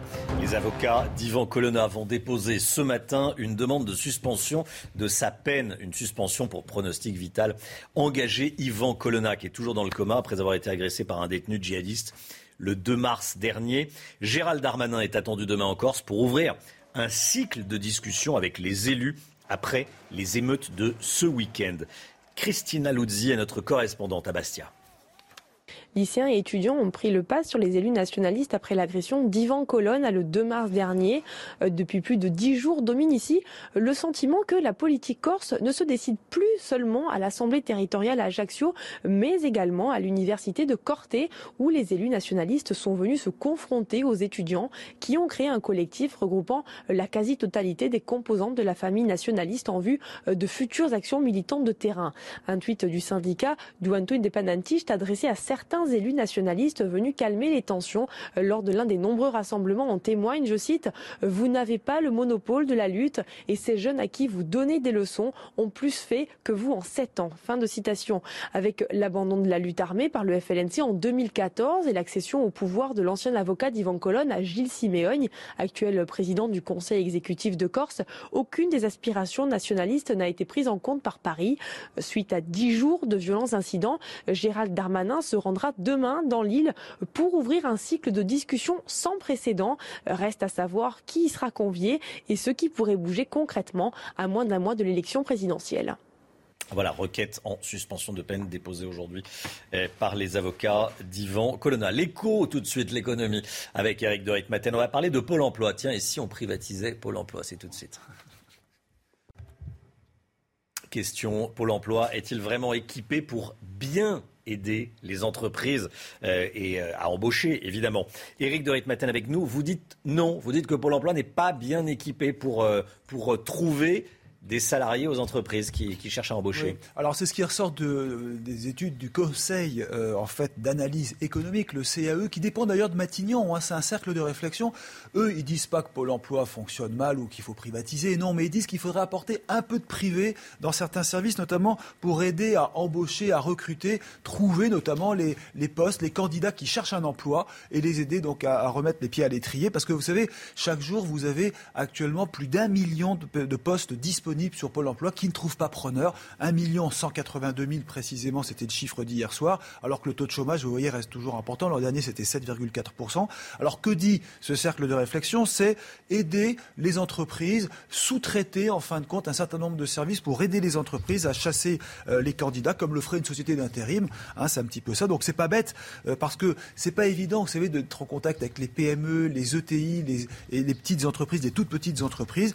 Et selon le CAE, il faudrait donc plus de conseillers d'entreprise. Il y aurait même des tests d'aptitude pour savoir si euh, un profil correspond exactement aux besoins de Pôle emploi ou en tout cas aux besoins du candidat. Voilà, donc externaliser, pourquoi pas, c'est une idée. Il faut savoir que l'État externalise déjà un certain nombre de services. McKinsey, le cabinet américain, aide l'État sur certains points. Alors voilà, ça serait une manière de, faire rentrer un peu de privé dans ces services administratifs, mais ça risque de ne pas, faire, de pas plaire à tout le monde. En tout cas, quand on parle de privatiser des services publics, ça déplaît fortement. C'est News, il est 7h19. Merci d'être avec nous. Il y a eu de fortes explosions entendues cette nuit à Kiev. On vous montre euh, les images. Il y a des bâtiments en feu également. Euh, on vous montre des images qui nous parviennent en direct de bâtiments euh, en feu dans la, dans la ville de Kiev. On est avec l'amiral Olagaray. Restez bien avec nous sur CNews. À tout de suite.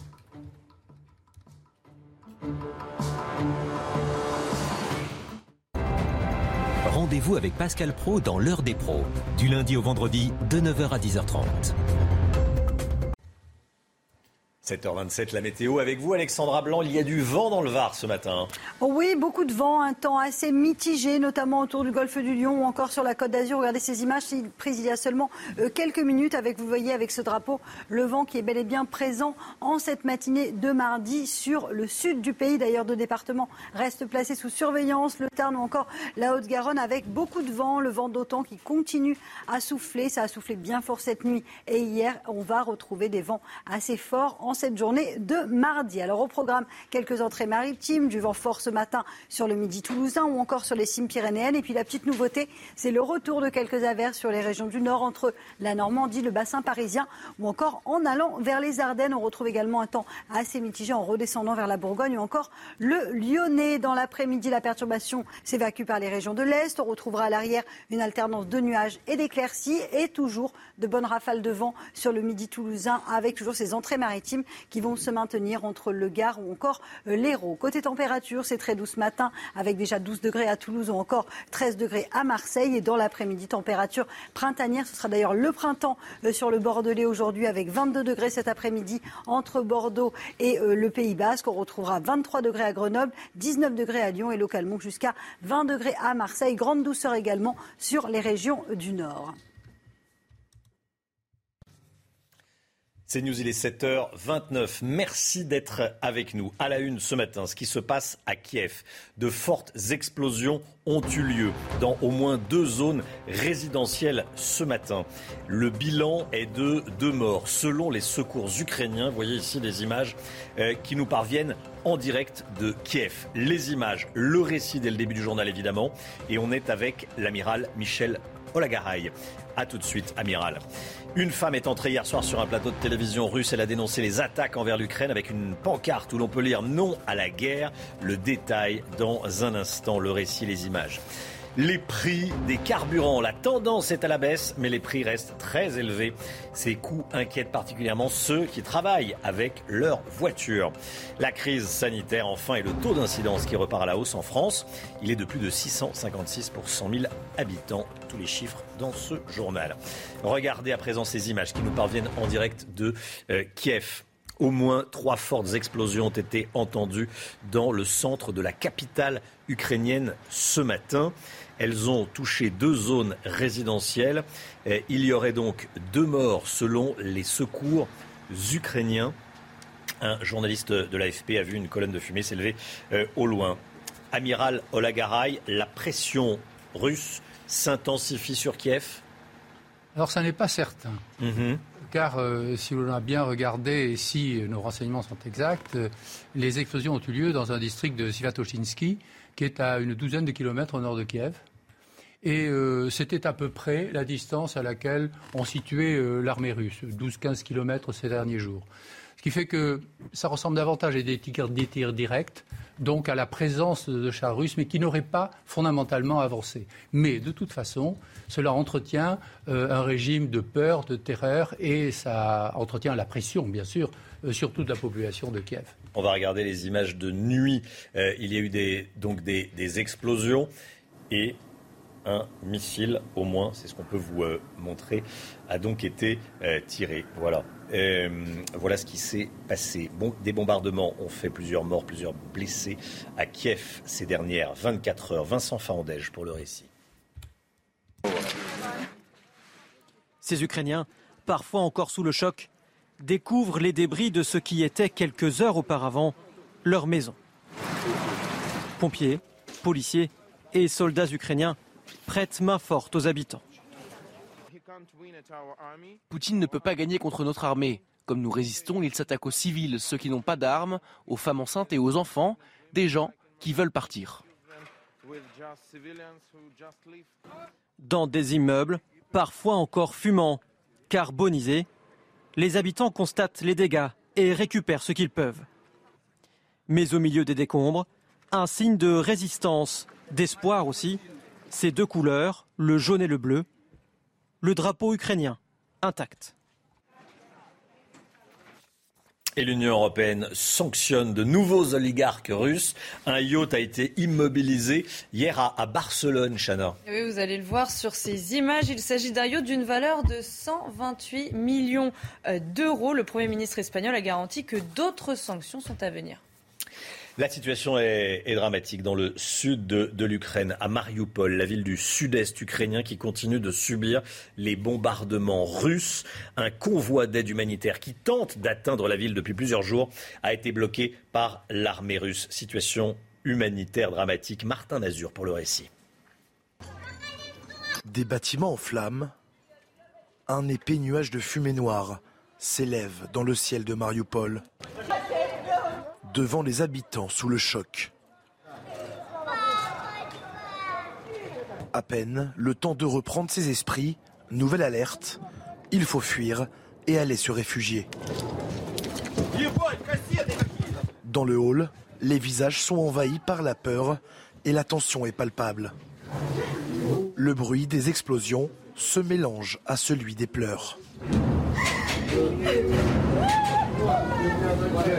Privés d'électricité, de nourriture et de chauffage depuis plus d'une semaine, les habitants se sentent totalement abandonnés.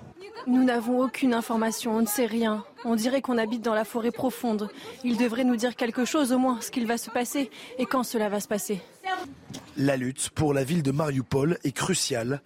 Encerclée par les séparatistes et l'armée russe, sa capture pourrait aider la Russie à établir un corridor terrestre vers la Crimée en attendant, la municipalité précise que plusieurs dizaines de voitures ont réussi à sortir de la ville via un couloir humanitaire. La Russie accuse l'Ukraine de crimes de guerre après un bombardement dans la région de, Donetsk. Donetsk, c'est le territoire pro-russe euh, au sud de l'Ukraine. Euh, c'est une des villes hein, dans ce territoire pro-russe donc soutenu par Moscou. Selon les autorités russes, les Ukrainiens auraient tiré un missile contre une zone résidentielle, une bombe à sous-munitions, une information fermement démentie par l'armée ukrainienne. Ce bombardement aurait tué 23 personnes selon les Russes, 16 personnes selon les Ukrainiens. Amiral Olagaray, euh, les Russes tirent, les Ukrainiens également. Hein. Et surtout, les deux communiquent. Ils communiquent dans le même domaine, qui est le domaine des armes autorisés, non autorisés, chimiques, sous munitions, etc. Il faut savoir que les Ukrainiens possèdent des, armements russes, donc euh, là aussi, tout, est possible. mais il y a cette partie armement. Et puis il y a la partie psychologique. Mmh. Vous avez vu que le président Zelensky euh, a parlé aux conscrits et aux militaires russes en leur demandant de déposer les armes, etc. Vous avez vu aussi l'intervention de cette fantastique jeune femme euh, On va en parler juste là, oui. Voilà, dont, nous allons parler. Mais tout ça procède, mais encore que ce, geste-là n'était pas prévu, ou, enfin je l'imagine, mais tout ça procède du, même domaine d'influence euh, sur les populations. Voilà ce à quoi vous faites allusion, amiral. En Russie, une femme a fait irruption sur un plateau de télévision pour dénoncer l'offensive russe en Ukraine. C'est une scène rarissime puisque c'est la télévision d'État, c'est pas n'importe quelle télévision, C'est la télévision d'État russe pendant le journal télévisé le plus regardé du pays. Regardez ce qui s'est passé. Российский премьер подчеркнул, надо усилить сотрудничество в рамках союзного государства. А на совещании в правительстве обсуждали, как сохранить доступность лекарств. не должны voilà, et cette femme a été arrêtée. Elle risque d'être poursuivie, Chana. Hein. Et oui, avant de passer à l'acte, elle a enregistré un message pour expliquer son geste. Écoutez. Ce qui se passe actuellement en Ukraine est un crime et la Russie est le pays agresseur. La responsabilité de cette agression repose sur la conscience d'un seul homme et cet homme est Vladimir Poutine. Malheureusement, je travaille pour Channel One ces dernières années. J'ai relayé la propagande du Kremlin et j'en ai vraiment honte. Honte d'avoir laissé raconter des mensonges sur les écrans de télévision. Honte d'avoir permis la zombification du peuple russe. Allez manifester, n'ayez peur de rien. Ils ne peuvent pas tous nous emprisonner le prix des carburants en France. La tendance est à la baisse, mais les prix sont toujours extrêmement élevés. On les regarde ensemble. L'évolution ces trois derniers jours. 2,10 euros le litre de gasoil actuellement, 2,24 euros le 10 mars. Donc la tendance est légèrement à la baisse. Euh, on se réjouit pas trop vite. 2,10 euros le gasoil, c'est énorme, Chana. Hein. Et le samplon 95, vous pouvez compter 2,07 euros le litre en moyenne, moins 5 centimes en 3 jours. Le samplon 98, 2,11 euros le litre, moins 7 centimes en 3 jours. Les prix des carburants inquiètent les particuliers, mais aussi les travailleurs et les entreprises. Reportage en Gironde signé Jérôme Rampenou avec le récit de Marie Conan. Pour les sociétés d'ambulance comme pour les professionnels, la hausse du carburant est un coup de massue. Cette entreprise bordelaise a 15 voitures qui roulent toute la journée. Elle a déjà fait ses comptes, la facture flambe. Sur le groupe, on dépensait l'année dernière entre 10 et 11 000 euros par mois de carburant.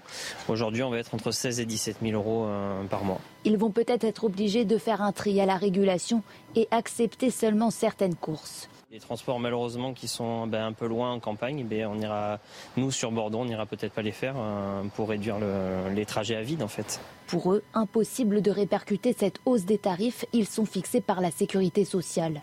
D'autres professions comme les taxis ont des tarifs régulés et ils subissent eux aussi la pression. C'est problématique avec les courses qu'on fait avec la sécurité sociale parce qu'on fait déjà une remise de 20% et là pour le coup euh, ben, on perd de l'argent.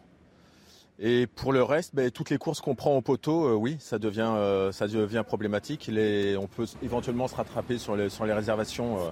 mais bon, de toute façon, la profession est réglementée. Donc, si ça continue comme ça, on ne va pas s'en sortir. On nous annonce des 3 euros le litre. Donc, c'est pas possible. Face à ces prix records, le gouvernement a annoncé une remise de 15 centimes par litre de carburant. La mesure sera appliquée dès le 1er avril et pour 4 mois.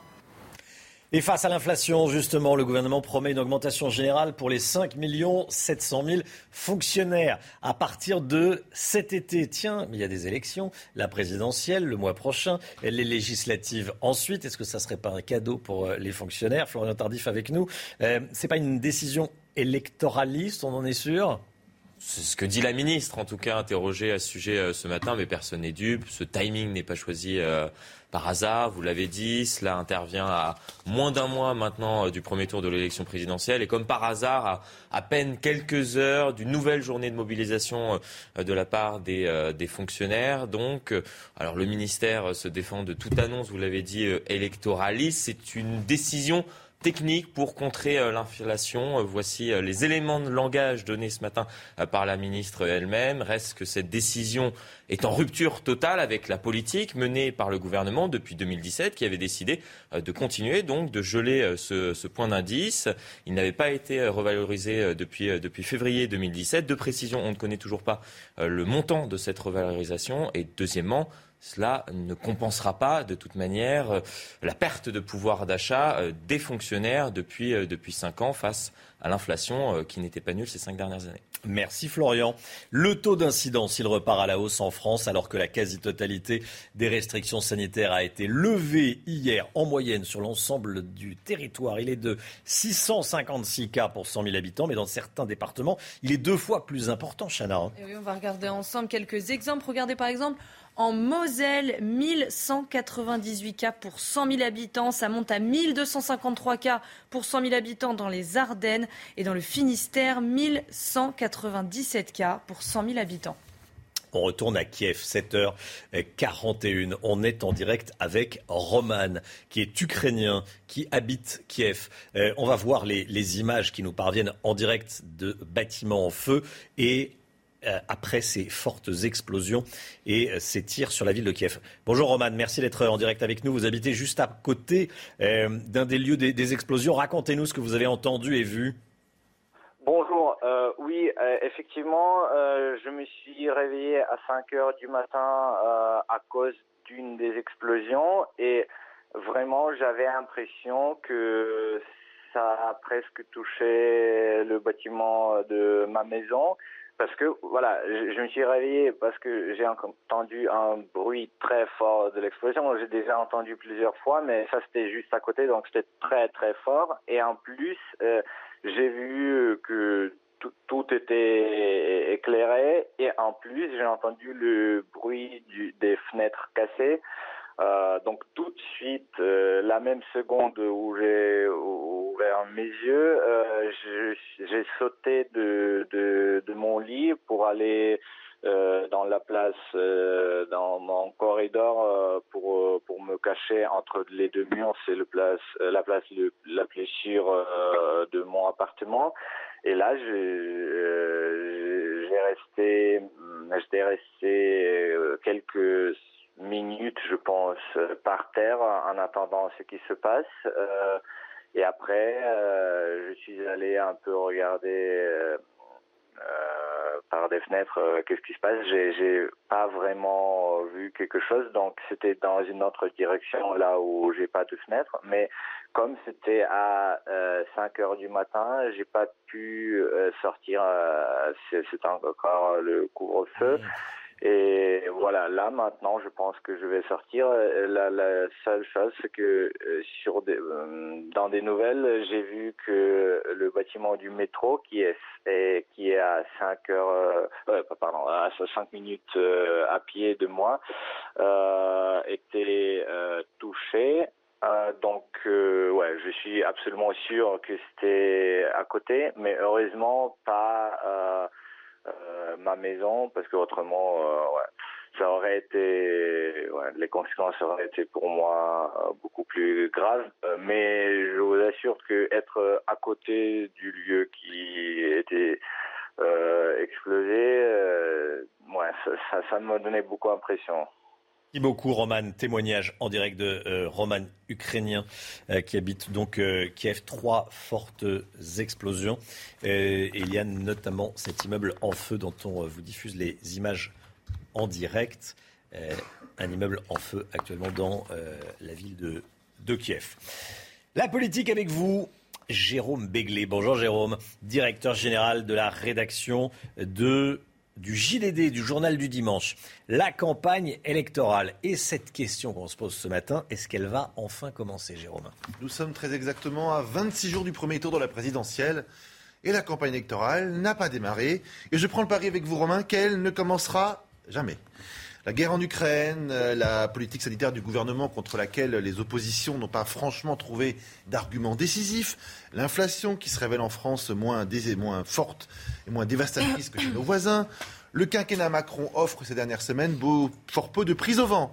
Et le chef d'État en profite. Il mise sur un renouvellement de son bail par tacite reconduction. Un peu comme le souhaitait le général de Gaulle en 1965, quand pour la première fois un président fut élu au suffrage universel. Emmanuel Macron met en avant des circonstances géopolitiques, le fait qu'il est accaparé par des discussions avec Poutine et Zelensky pour ne pas descendre dans l'arène. Au fond, cette campagne, il ne l'a jamais vraiment souhaité.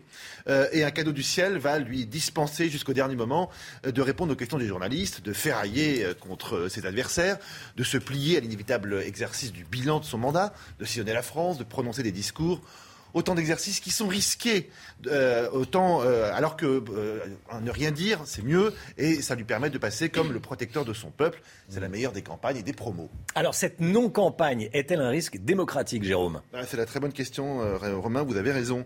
Ne pas aborder les sujets d'inquiétude des Français, ce n'est pas les faire disparaître.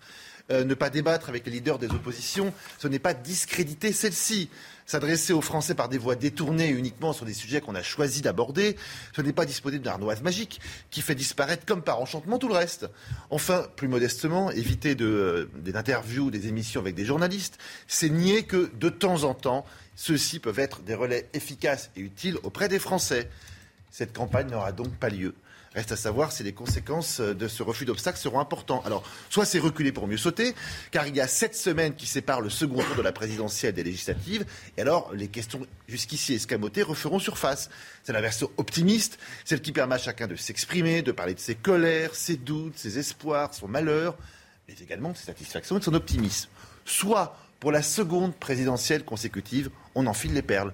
Ce fut le cas en 2017, quand les affaires Fillon avaient monopolisé les attentions. Emmanuel Macron avait largement profité et on avait élu un président que l'on croyait de gauche. Mais 18 mois plus tard, la cocotte minute avait explosé. Les gilets jaunes étaient nés et avaient ébranlé la société et failli emporter le quinquennat. Tous les non-dits étaient ressortis, en pagaille, avec violence, prenant de court un gouvernement qui n'avait rien vu venir. Ne pas faire campagne, c'est donc une facilité tentante, surtout pour un président en quête d'un second, mandat et au fait des sondages. Mais c'est un pari dangereux. Le risque d'être élu sur le même malentendu qu'il y a cinq ans. Du flou et de l'ambiguïté ne, ne naissent jamais rien de bon. Emmanuel Macron joue avec le feu. Pour l'instant, cela lui réussit plutôt. Pour l'instant pour l'instant. Jérôme Béglé, merci Jérôme, directeur général de la rédaction du Journal du Dimanche. Merci beaucoup Jérôme. Il est 7h47, 8h moins le quart. Le point info tout de suite, Chana Housteau. Et on vient de l'apprendre, au moins deux personnes sont mortes après des tirs contre un immeuble à l'ouest de Kiev. Information communiquée par les secours ukrainiens. Trois fortes explosions ont été entendues ce matin dans la capitale ukrainienne, encerclée par les forces russes. Selon le maire de Kiev, trois zones résidentielles et une station de métro auraient été touchées. Le prix des carburants, la tendance est à la baisse, une dizaine de centimes en moins en trois jours, mais les prix sont toujours extrêmement élevés. Comptez 2,10 euros le litre de gasoil, 2,07 euros le litre de samplon 95 et 2,11 euros le litre de samplon 98. Et puis le taux d'incidence repart à la hausse en France. Il est particulièrement élevé dans plusieurs départements comme la Moselle, les Ardennes ou encore le Finistère. Ces trois départements comptent 1200 cas pour 100 000 habitants. C'est deux fois plus que la moyenne nationale. Merci Chana. 7h48. Les Allemands veulent acheter des avions de chasse américains. On en parle tout de suite avec Eric de Maten. Si. Éric de Ritmaten, alors que l'Europe tente de resserrer les liens face à la guerre en Ukraine, les Allemands passent commande d'avions de chasse américain. Vous nous dites, Eric, que c'est une gifle à l'Europe Oui, c'est vraiment une gifle et j'allais dire, ça, n'est pas bien de faire cela. Parce que c'est vrai qu'on parle d'unité actuellement, on parle de défense commune. Eh bien là, vraiment, euh, on peut dire que l'Europe est un peu mise KO. Alors que fait l'Allemagne? Eh bien, elle achète des F-35 américains de Lockheed Martin. Ça représente de l'argent. Hein. Il y en a pour 6 milliards euh, équivalents euros, 35 appareils qui sont censés remplacer des tornados qui étaient allemands et assez vieux. Euh, c'est vrai que la France aurait peut-être bien aimé qu'on se tourne vers les Rafale de Dassault qui, fonctionnent bien, qui se vendent très bien à l'étranger. Mais bon, il faut essayer de comprendre pourquoi l'Allemagne se tourne vers les Américains. Alors, quand on regarde bien, eh ben, l'Allemagne, tout simplement, joue la carte de l'OTAN. Dans ses missions, vous savez que euh, l'Allemagne est chargée de transporter euh, les bombes de l'OTAN, les bombes nucléaires. C'est pas le cas de la France. La France, elle, elle a sa propre dissuasion nucléaire, donc elle n'est pas chargée de transporter ces, ces, ces, bombes dans des avions qui doivent être certifiés par les Américains. Vous voyez, c'est très astucieux de la part des Américains. En fait, ils disent achetez mes avions pour transporter euh, mes bombes en cas de conflit. C'est une obligation, il n'y a pas de discussion. D'ailleurs, d'autres pays européens font pareil, Belgique, Pays-Bas, Italie.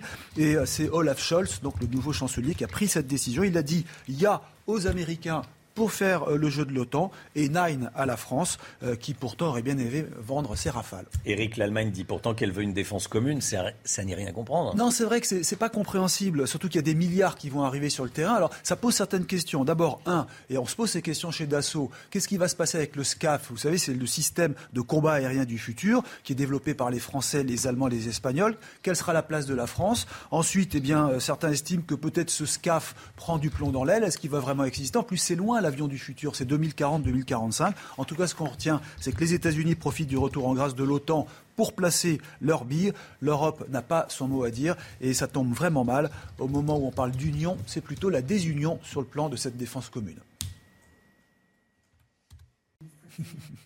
C'est News 7h51. Cette information, au moins deux morts après une frappe contre un immeuble à Kiev, selon les secours ukrainiens. On vous montre euh, les images en direct de cet immeuble euh, en feu. Euh, c'est à Kiev. Il y a, au moins deux morts, donc selon les Ukrainiens. Témoignage en direct de, de Kiev dans un instant. Restez bien avec nous sur CNews. À tout de suite.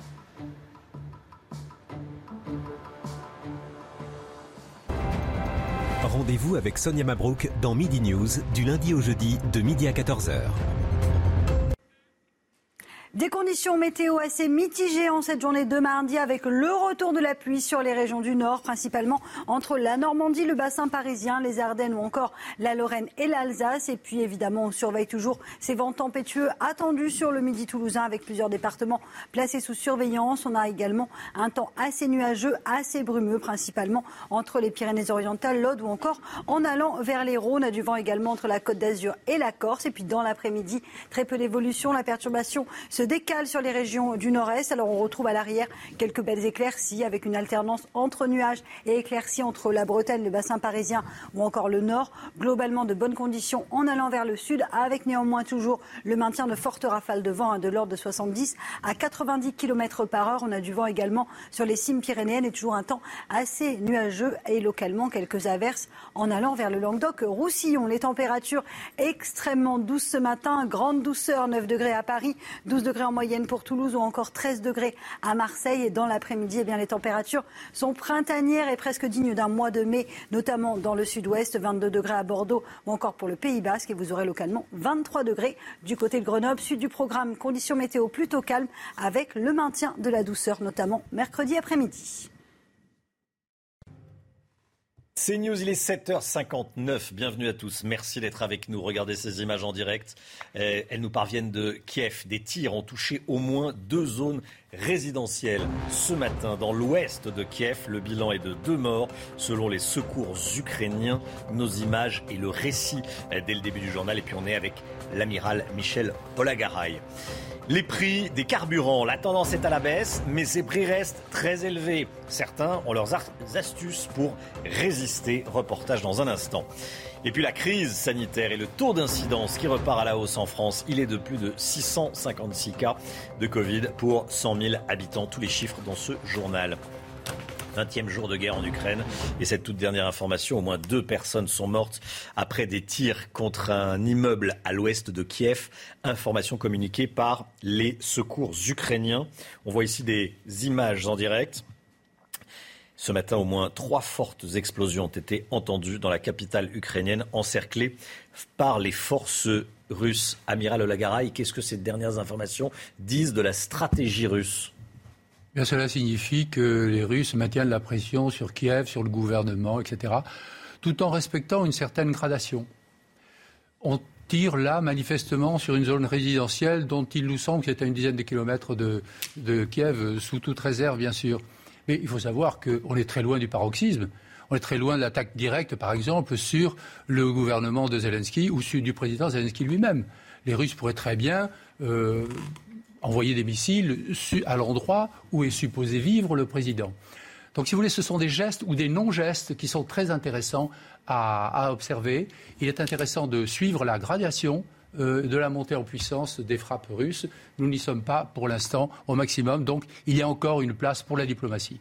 Il y a encore une place pour la diplomatie, nous dit euh, l'amiral Olagaray. Cette nuit, Volodymyr Zelensky a lancé un appel aux militaires russes, Chana. Hein. dans cette vidéo, le message est très clair. Le président ukrainien invite les militaires russes à se rendre s'ils veulent, je cite, survivre. Écoutez. Aux appelés russes, aux officiers russes, écoutez-moi, vous l'avez déjà compris.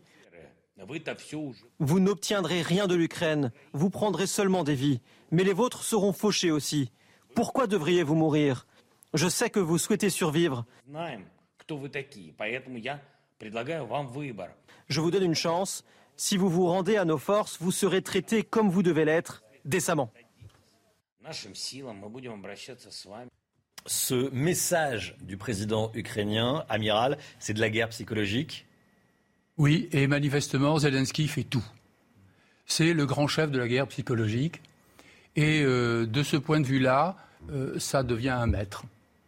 Donc euh, il s'attaque à. D'abord, il soutient la résilience de son peuple, de son pays, parce que tant qu'il est là, tant qu'il se montre ferme et qu'il contre-attaque lui-même dans ce domaine, il est crédible et son pays tient. Ensuite, il peut essayer d'affaiblir l'arrière.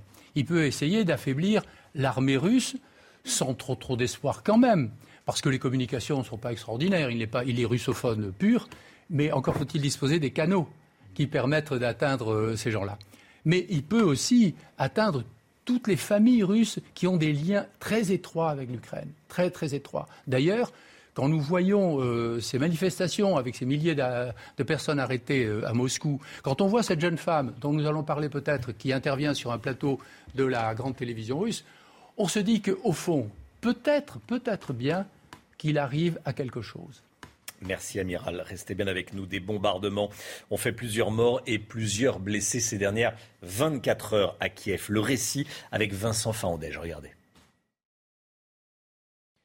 Ces images ont été enregistrées vers 5 heures ce matin. De fortes explosions ont retenti à Kiev, la capitale ukrainienne.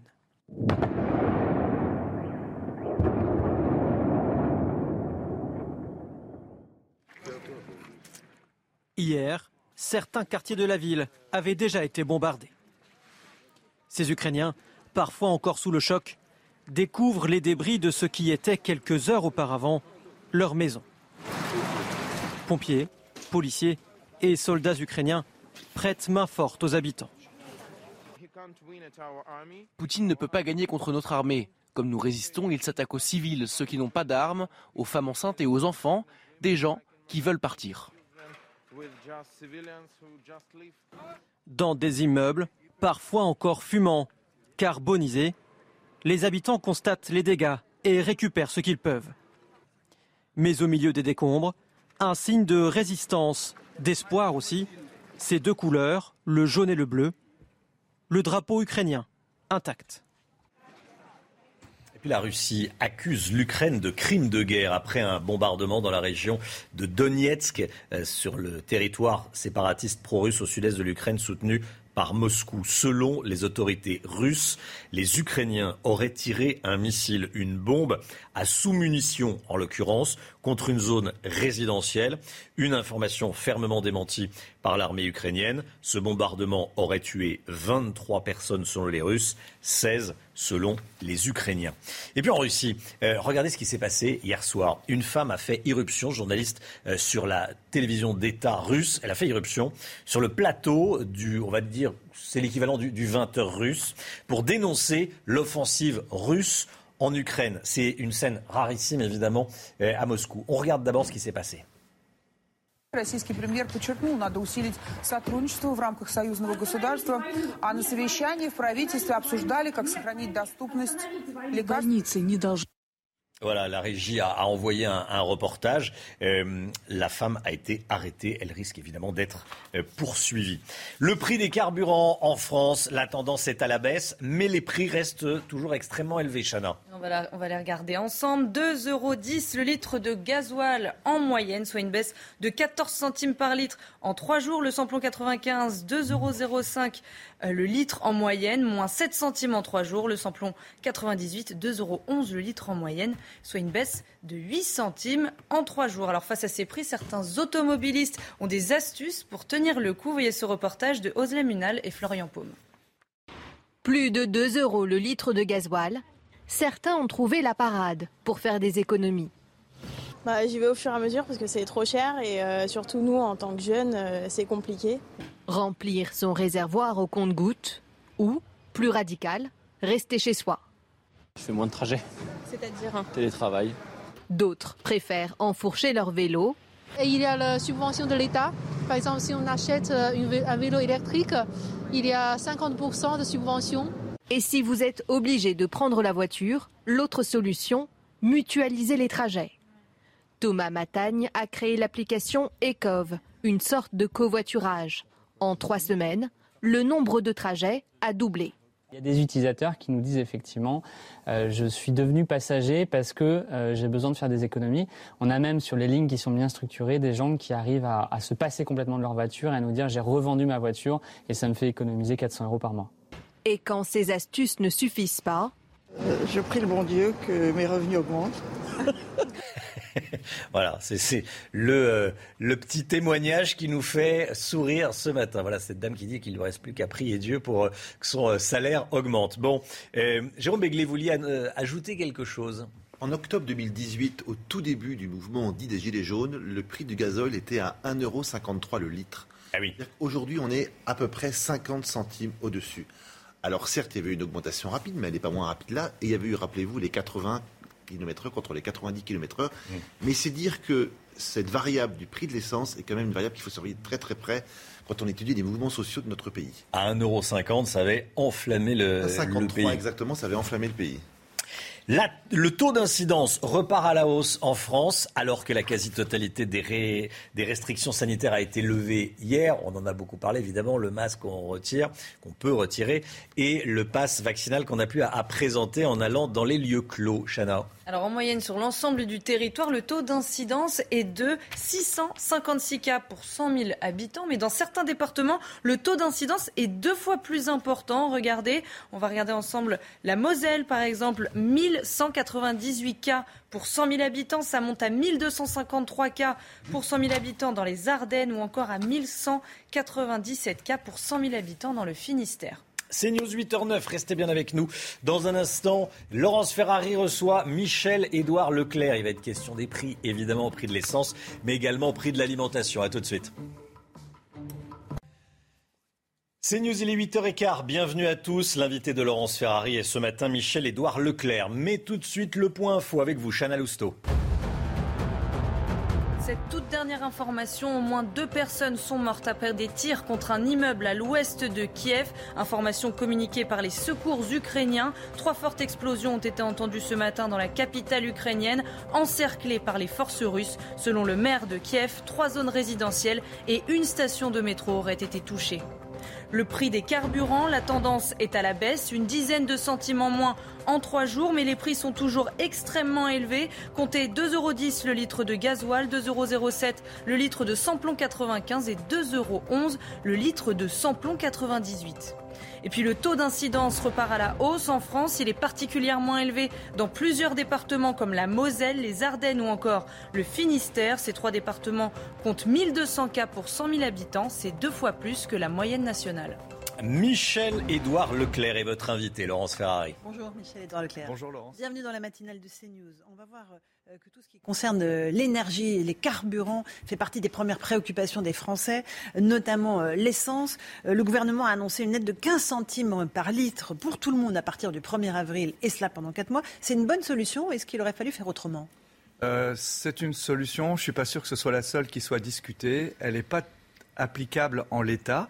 Il y a une réunion cet après-midi avec euh, euh, les distributeurs de carburant parce que c'est très compliqué. Vous avez des, par exemple des magasins casinos qui sur leur parking ont des stations SO ou peut-être Shell et, donc faire rembourser par un magasin euh, le, le, carburant d'une station euh, qui n'est pas la même société, c'est compliqué. C'est compliqué informatiquement, techniquement. Et même chez nous, c'est compliqué. On a beaucoup de stations ouvertes 24 heures sur 24.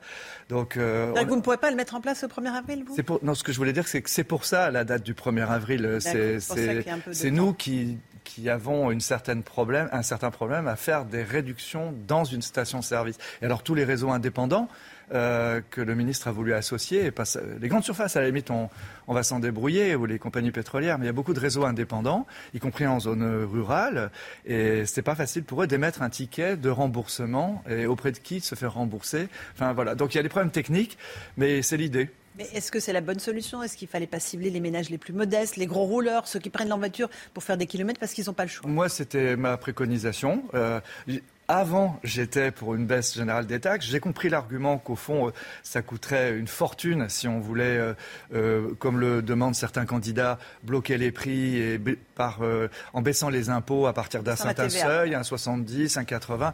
en fait, ça impacterait tellement les finances de l'État qu'il vaut mais pourquoi pas? Mais il faut revoir toute la fiscalité ensemble. Et donc, je crois plus aux des aides ciblées, et notamment du point de vue social, les gens qui sont les plus pauvres, qui ont les plus de difficultés, et d'autre part, ceux qui utilisent le carburant, notamment à des fins professionnelles, taxi, transport, ambulance. Oui, je, je serais plutôt par ça. Mais peut-être que ça va finir par ça Vous avez, vous, lancé plusieurs opérations après Goutan. Vous allez en reprendre, les reprendre ou pas du tout? Alors là, aujourd'hui, de toute façon, on n'a rien sous le pied. Donc, même quand le ministre dit je demanderai aux pétroliers ou aux distributeurs un effort, parce que c'est là que se trouvent les marges. on, l'a fait, quoi.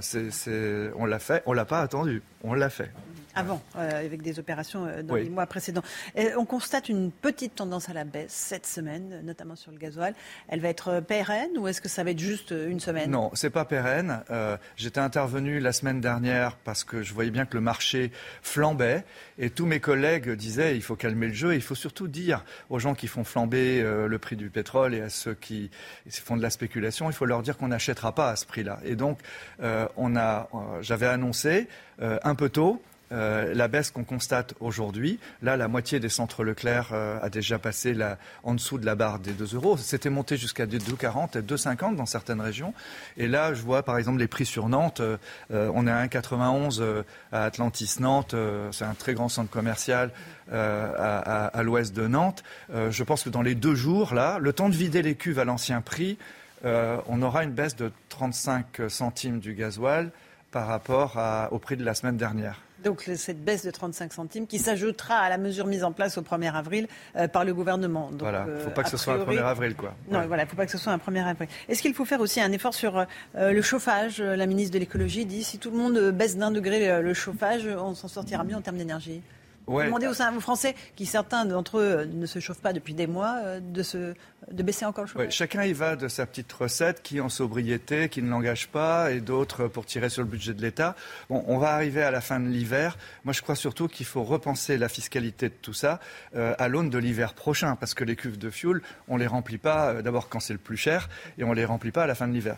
Donc moi, je suis partant d'une remise à plat de, la fiscalité et, et probablement avec un critère social et écologique euh, très fort, mais on ne peut pas prendre petites enveloppes par petites enveloppes, ça finit par être euh, illisible. Donc dans le cas présent, il y a les présidentielles, euh, il n'y a pas de vie parlementaire pour organiser un débat législatif là-dessus, mais vraiment, oui, il faudra mettre à plat la fiscalité de l'énergie, à la fois pour que l'énergie nouvelle moins polluante, décarbonée, soit probablement moins chère, en tout cas moins chère que les énergies fossiles. Euh, et ça, ça suppose de revoir la TVA et tout ça. Il faut le faire vite parce que l'hiver prochain, c'est après l'élection de ces Il faudra une hein, nouvelle majorité parlementaire et ça l'engagera. Euh, on a parlé du carburant, de l'énergie. Il faut parler de l'alimentation. Euh, les prix augmentent dans toutes les grandes surfaces, entre 3 et 3,5 C'est énorme pour les ménages.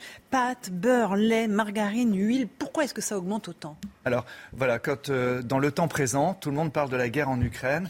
Et chacun, politique, y compris le président, euh, les médias, réinitialisent l'histoire de l'inflation à ce moment-là de notre histoire. Et on dit c'est ça qui fait flamber. Donc ce n'est pas à cause de la guerre en mais Ukraine? non, non, non. La guerre en Ukraine va avoir un très gros impact, mais c'est l'inflation à venir l'inflation que nous voyons arriver dans les magasins, l'augmentation que tous les consommateurs ont vue sur le prix des pâtes, euh, c'est le fait que dans l'après-Covid, l'économie s'est remise en marche Enfin, j'espère qu'il n'y aura pas une sixième, septième vague. Mais là, ça remonte. Ça remonte.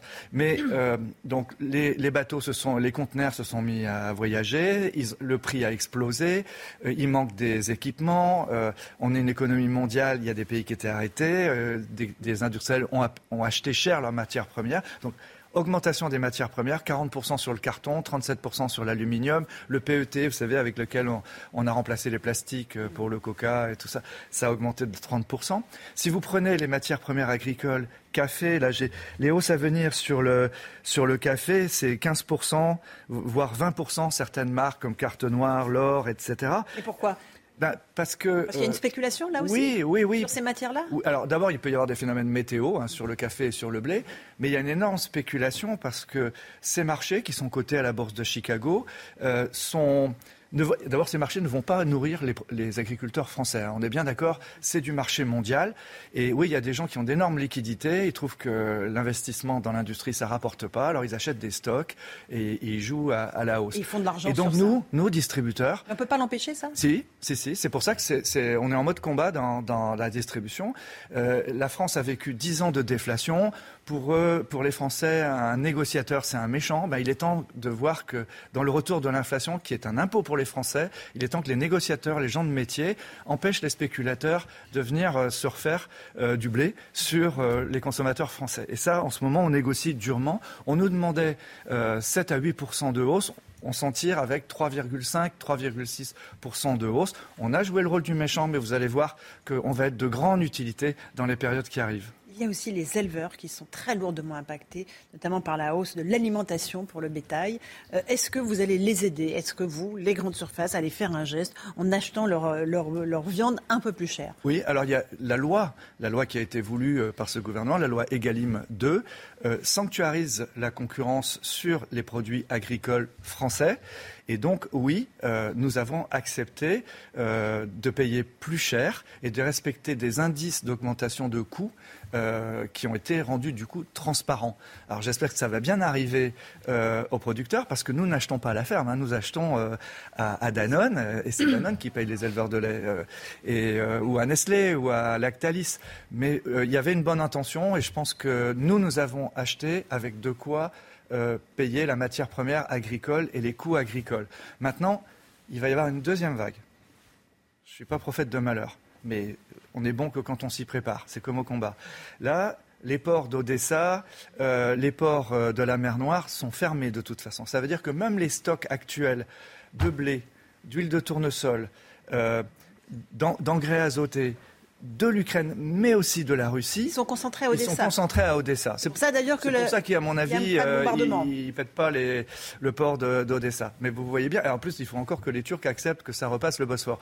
Donc là, il va y avoir sur ces matières premières agricoles là une nouvelle vague et de spéculation et d'inflation. Et ça, l'impact de la guerre en Ukraine, elle aura lieu à partir de cet été, à l'automne. C'est bien que oui, on est rentré dans une période d'inflation. Et beaucoup d'entrepreneurs, beaucoup de consommateurs n'ont pas connu ces périodes d'inflation que moi j'ai connues. Vous à peine, vous étiez bébé. Mais c'est euh, et donc il faut changer les repères. Ça veut dire très clairement que ce qui compte aujourd'hui, c'est vraiment de regarder les prix, parce que même dans des enseignes dont vous êtes fidèle, ça peut être Leclerc, ça peut être Carrefour, etc. Nous ne sommes pas toujours maîtres de nos réapprovisionnements. Et donc, ah, mais les gens font, euh, ils font faut regarder 10 supermarchés dans la journée pour vérifier, voilà. Euh, Alors, comparer les prix. Pour éviter de prendre sa voiture, de consommer de l'essence et faire tous les supermarchés, il y a aujourd'hui quand même, et c'est la crise du Covid qui a poussé ça, on peut aller sur les écrans des drives euh, de toutes les enseignes, parce qu'aujourd'hui, les écrans des drives, on peut les comparer sur un même tableau, sur un même écran, et donc ça, j'invite à le faire. Euh, et il y a aussi euh, les industriels que vous euh, citiez, Nestlé, Danone, Unilever. Vous les avez pointés du doigt en disant ils jouent pas le jeu en fait. Ben, il y en a pas mal qui ont joué le jeu quand même. Hein, mhm. Oui, oui. Il y, a, des industriels qui ont accepté de prendre sur leur propre marge. et donc leurs dividendes recevront moins. Et d'ailleurs, c'est même pas sûr parce que du coup, on était content aussi de leur attitude. Et à partir du moment où on a une moindre inflation sur leur marque, ben, on va aussi jouer, jouer leur jeu. Et donc. Je pense que ça c'est bien. Moi je pense qu'il ne faut pas casser la croissance. La croissance ça, continue. Hein. Il n'y a, pas de problème euh, d'emploi en France aujourd'hui. Il y a une résorption du marché de l'emploi. Et puis il n'y a pas de faillite. Regardez, moi j'attendais euh, plein de faillites. Donc euh, pour moi c'est très important. Et d'ailleurs dans les centres Leclerc on va embaucher 7000 personnes. 7000 personnes là. Et d'ailleurs, on va organiser un grand job dating, comme disent mes enfants, un grand un grand round de, réception de candidats à 50 métiers. ils vont venir dans les centres Leclerc. On leur fera visiter les centres Leclerc. C'est samedi prochain. Il y aura aussi euh, des postes pour les apprentis et même on pourra s'inscrire pour les jobs d'été. On a une croissance euh, formidable dans la distribution euh, française et donc on veut l'alimenter. Est-ce que la reprise de l'épidémie de Covid peut impacter tous ces efforts et notamment la croissance qui repart? Oui, bien sûr. Oui, oui. C'est pour en France, on voit déjà en Chine euh, l'impact que ça a. Est-ce que ça peut ça, peut impacter, ça peut impacter, mais on est quand même beaucoup mieux organisé qu'il y a deux ans, quoi. Donc, euh, pour peu qu'on respecte euh, des gestes barrières, les, Français ont fait un bond quand même dans l'hygiène de vie, le nettoyage des mains, etc. On n'avait pas une super réputation avant, mais par contre, il faut qu'on accélère la mutation vers la nouvelle économie. Et je pense que le Covid nous pousse à ça aussi, hein, euh, de l'électrique. Nous, on s'est mis à louer des voitures électriques là, à 5 et 6 euros, la Zoé, la Spring, parce que si le carburant c'est très cher, euh, ça vaut le coup de, tester des petites voitures électriques et tout ça. Et euh, donc je pense qu'il va y avoir beaucoup de comportements changés, le télétravail, le digital. Euh, finalement, on, est prêt pour ça. Sur la santé, est-ce que vous avez pu écouler tous les stocks d'autotests que vous aviez achetés ou pas? Vous en avez sur les bras? Non, non. de toute façon, on ne va pas recommencer comme avant. Il faut avoir des stocks. Rappelez-vous, toute la polémique, les pharmaciens n'avaient pas de stock, les gouvernements n'avaient pas de stock, les hôpitaux. Donc nous, aujourd'hui, nous a... le souverainisme, c'est aussi pour les entreprises. C'est-à-dire, nous devons avoir ce qu'il faut en cas de crise. Donc des thermomètres, euh, des masques. On en a vendu un milliard d'eux depuis euh, le début du Covid. Et sur les matières premières comme le blé euh, et d'autres matières, est-ce que vous vous approvisionnez uniquement en France? Est-ce que vous avez changé euh, de pays d'importation, d'exportation, je veux dire? Alors, la France est autosuffisante. Si on prend le blé, on pourrait imaginer que les éleveurs de, blé nous vendent leur blé via les transformateurs plutôt que de les exporter et puis nous après d'en réimporter. Donc je pense que cette crise va nous amener à repenser euh, ce que le président appelle la souveraineté alimentaire française, mais c'est d'abord la production pour qui, pour quel objectif. Et puis entre nous, aujourd'hui, quand le cours du blé augmente, nos céréaliers gagnent beaucoup d'argent et leur coût de production n'augmente pas. Donc euh, on voit bien qu'il y a un système à rebâtir. On pourrait imaginer que les céréaliers, par exemple, fassent des, ristournes, aux éleveurs de poulets, euh, à ceux qui ont besoin d'alimentation pour leurs animaux. Donc il y a un système aussi entre agriculteurs qui est à recréer. Euh, leurs coopératives ne sont plus tout à fait coopératives. Et donc, euh, tout le monde va un petit peu se remettre en cause. Et sur l'aide aux réfugiés ukrainiens, vous avez déjà fait partir des convois vers la Pologne. Vous allez continuer? Oui, alors on a, nous avons des, les centres Leclerc sont bien implantés en Pologne, et notamment à la frontière euh, polono-ukrainienne. Et donc, avec la Croix-Rouge française, nous avons lancé des campagnes de dons par arrondi de caisse. Vous savez, ça les Français sont généreux, ça a très très bien marché. Et de plusieurs villes de France, de plusieurs entrepôts, nous envoyons des convois de camions, quelquefois tout seuls euh, de Leclerc à Leclerc qui distribue là-bas, ou même avec des collectivités locales, euh, parce que nous voulons que nos, propriétaires de magasins le fassent, par exemple à Plougastel avec leur ville, à Ploufragan, côté de Saint-Brieuc, je parle des Bretonnes. Euh, et, je crois que c'est bien. Oui, il y, a, près de 2 millions de, réfugiés, femmes et enfants aujourd'hui en Pologne. C'est de l'aide privée. Hein. Le, gouvernement polonais ne, soutient pas vraiment. Et donc nous, nous avons un bon réseau de centres Leclerc là-bas, des collaborateurs. Euh, ils, ne ménagent pas leur peine et je les, je, les en félicite. Michel Edouard Leclerc était l'invité de la matinale. Merci d'être venu euh, ce matin. Merci. À vous, Romain Sabre, pour la suite de la matinale.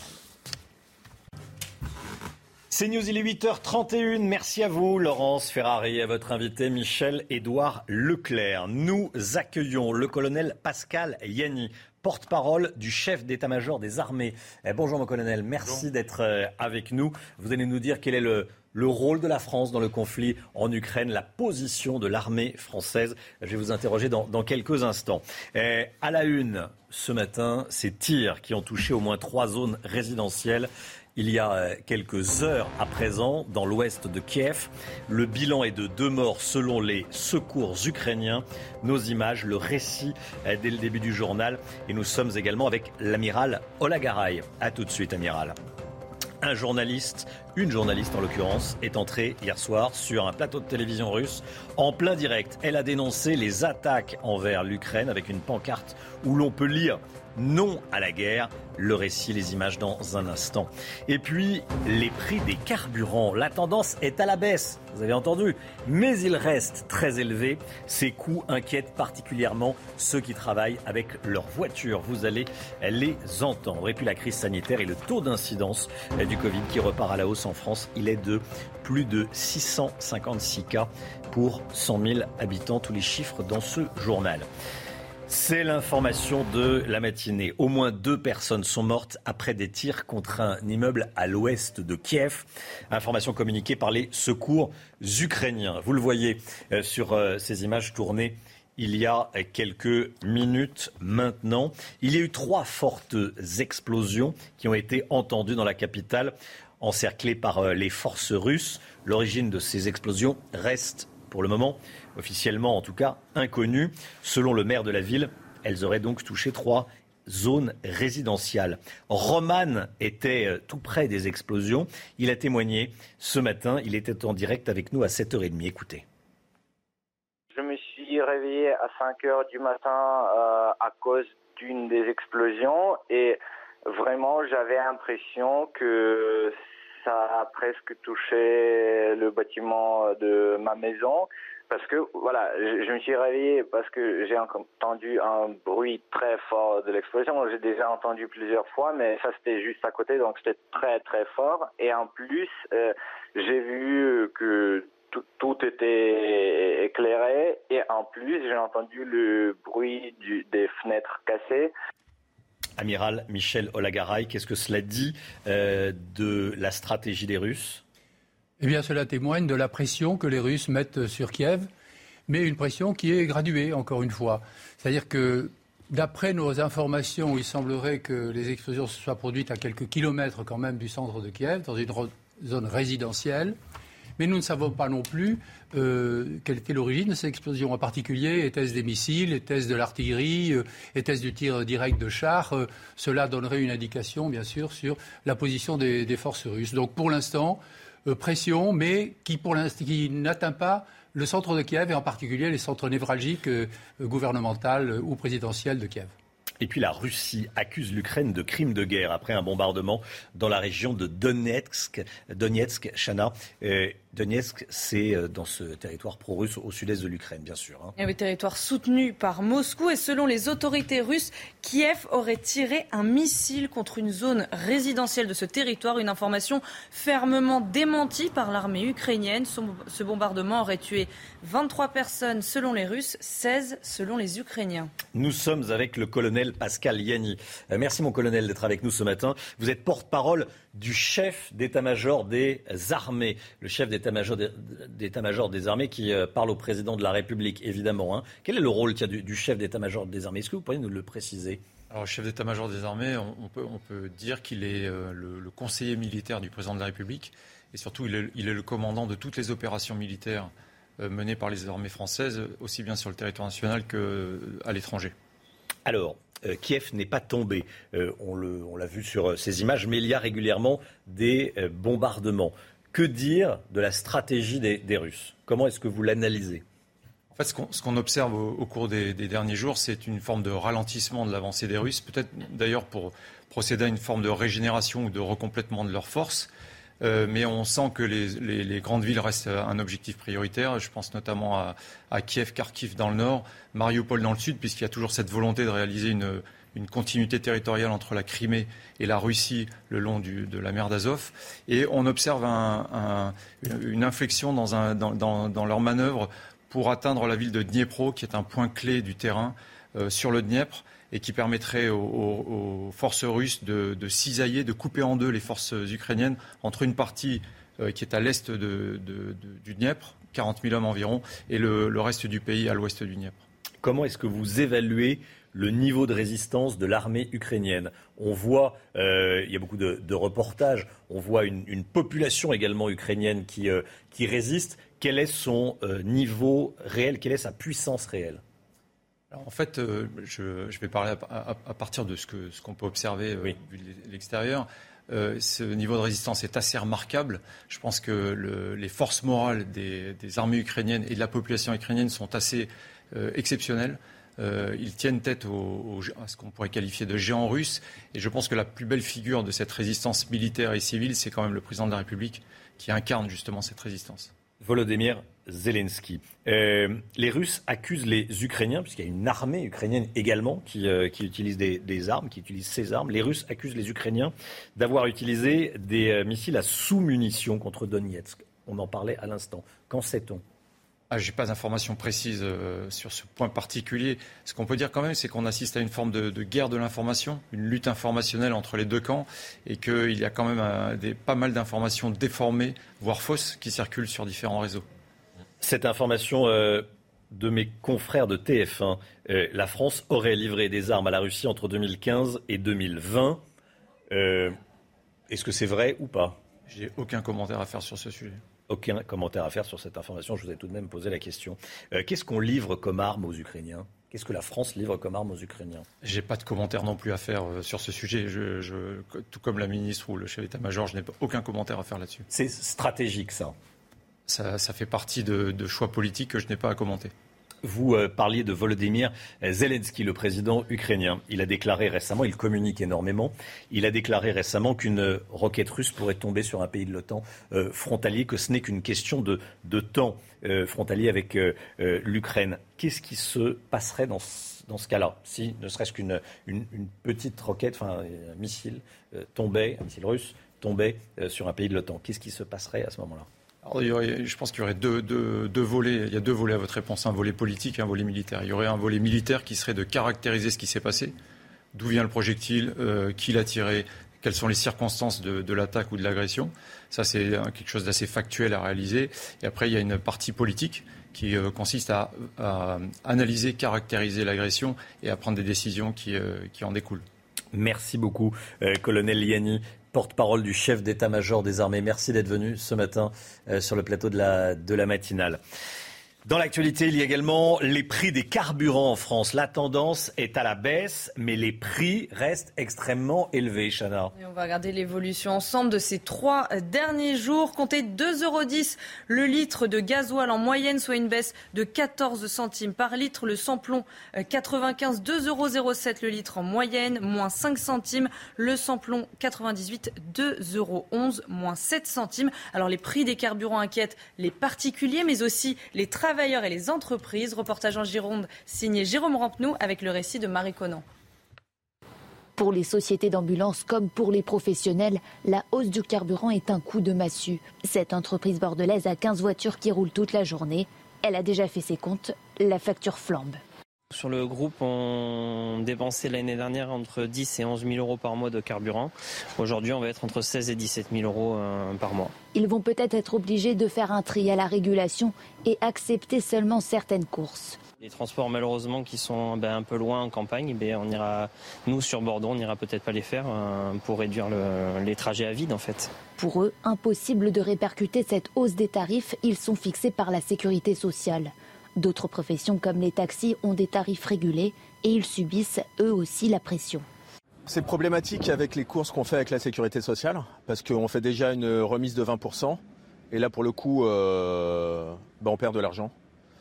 Et pour le reste, bah, toutes les courses qu'on prend au poteau, euh, oui, ça devient, euh, problématique. on peut éventuellement se rattraper sur les réservations mais bon, euh, de toute façon, la profession est réglementée. Donc, euh, si ça continue comme ça, on ne va pas s'en sortir. On nous annonce des 3 euros euh, le litre. Donc, ce n'est pas possible. Face à ces prix records, le gouvernement a annoncé une remise de 15 centimes par litre de carburant. La mesure sera appliquée dès le 1er avril et pour 4 mois. Voilà les prix qui restent hauts malgré une petite baisse. on en parle ce matin, évidemment. La santé, tout de suite, avec Brigitte Millot. On en parle depuis euh, ce matin. Brigitte Millot, bonjour. L'épidémie de Covid repart et vous nous dites que c'est peut-être une bonne et une mauvaise nouvelle. On va, on va en parler. Expliquez-nous ça. Alors, euh, les chiffres sont là. Hein. On assiste à un rebond épidémique. On va le voir, le nombre de contaminations euh, a augmenté d'environ 25% en une semaine hein, sur ces sept derniers jours. On va le voir tout de suite sur cette courbe. Euh, le nombre de cas positifs, ça ne veut pas dire le nombre de personnes malades. Hein. Il s'agit de cas positifs. Mais ça n'a pas de retentissement pour l'instant sur les indicateurs hospitaliers, qui sont ce qui est important. On va le voir, euh, les hospitalisations, euh, les, soins critiques, eux, il n'y a pas de retentissement pour l'instant. Parce que mécaniquement, à un moment, quand on aura un nombre de cas qui va augmenter, on aura forcément une petite influence tout de même sur les indicateurs hospitaliers. On a un R0 qui augmente, qui est tout à fait normal avec l'augmentation de l'épidémie. Alors, à quoi c'est dû? Certains ont parlé euh, des vacances. Il y a sûrement un petit rôle des vacances. Mais il y a surtout un variant, un sous-variant du variant, un BA2, qui est beaucoup plus contagieux. Euh, encore plus contagieux que le BA1, qui lui-même était encore plus contagieux que le Delta. Donc on le voit, plus il y a de contagiosité et plus il y a le nombre de cas qui augmente. Enfin, c'est une cohérence euh, absolue. Ce qui s'est passé aussi, donc il y a le fait du variant, du sous-variant BA2, mais il y a aussi le relâchement des mesures barrières. N'oublions pas que tous, tous les pays voisins qui ont relâché avant nous ont aussi, on assiste aussi chez eux à une augmentation, à un rebond de l'épidémie. Mmh. Donc c'est essentiellement lié à ces deux raisons. Quand je dis que c'est une bonne nouvelle, pourquoi? Parce qu'en fait, on a des cas pratiquement asymptomatiques ou possisymptomatiques, c'est-à-dire avec peu de symptômes, mais on n'a pas de forme grave. Et donc, plus on aura de personnes contaminées, plus on va améliorer ce qu'on appelle l'immunité de la population. On va avoir un, matelas immunitaire plus important. Et donc, parce que personne ne peut dire ce qui va arriver à l'avenir. On aura sûrement des variants. On en a eu cinq. Il n'y a pas de raison que ça s'arrête, qu'on n'ait pas encore de, nouveaux variants. Donc on aura acquis une immunité de population plus importante qui nous protégera sûrement aussi des formes graves. On a d'un côté l'immunité vaccinale en France qui est très forte hein, et cette immunité naturelle euh, qui nous confère une protection contre les formes graves. Brigitte, est-ce que la quatrième dose va se généraliser en France? Pour les plus de 80 ans, ça a démarré hier. Est-ce qu'on va tous avoir droit à une quatrième dose? Je, ne pense pas. Quand on dit quatrième dose, il faut bien comprendre que c'est en fait le deuxième rappel, hein, la quatrième dose. Euh, tous les voisins qui, nos voisins qui l'ont fait, Israël a été le premier pays à commencer, mais il y a eu d'autres pays qui ont fait cette quatrième dose. Alors en Israël, ils l'ont fait chez les plus de 60 ans.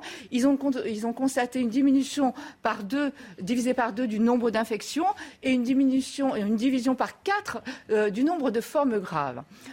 Nous, en France, pour l'instant, il n'y a pas eu encore les résultats des recommandations de la Haute Autorité de Santé, de l'HAS, n'a pas encore donné son avis, mais la recommandation depuis hier est de vacciner les personnes de plus de 80 ans et les personnes immunodéprimées, qui paraît somme toute assez cohérent, assez logique. C'est chez elles qu'on risque le plus de formes graves et c'est chez elles que l'immunité, ce qu'on appelle l'immunosénescence, donc l'immunité baisse beaucoup plus rapidement.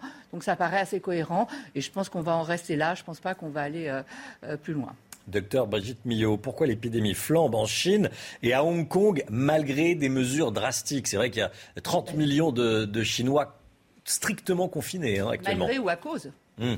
Parce qu'en fait, la stratégie zéro Covid euh, a montré euh, toutes ses limites. La stratégie zéro Covid, c'est quoi? Vous avez cinq cas euh, de positifs. C'est l'échec de cette stratégie, c'est ce que vous nous dites. C'est l'échec de cette stratégie. Et dans tous les pays où, mm. voilà, stratégie zéro Covid, vous avez cinq cas dans une ville, vous enfermez, vous confinez 12 millions de Chinois. en résumé, c'est ça. On s'aperçoit quoi? Que les, ça n'a pas marché, ça n'a pas fonctionné, puisque forcément, à un moment, on ne peut pas vivre sans Covid.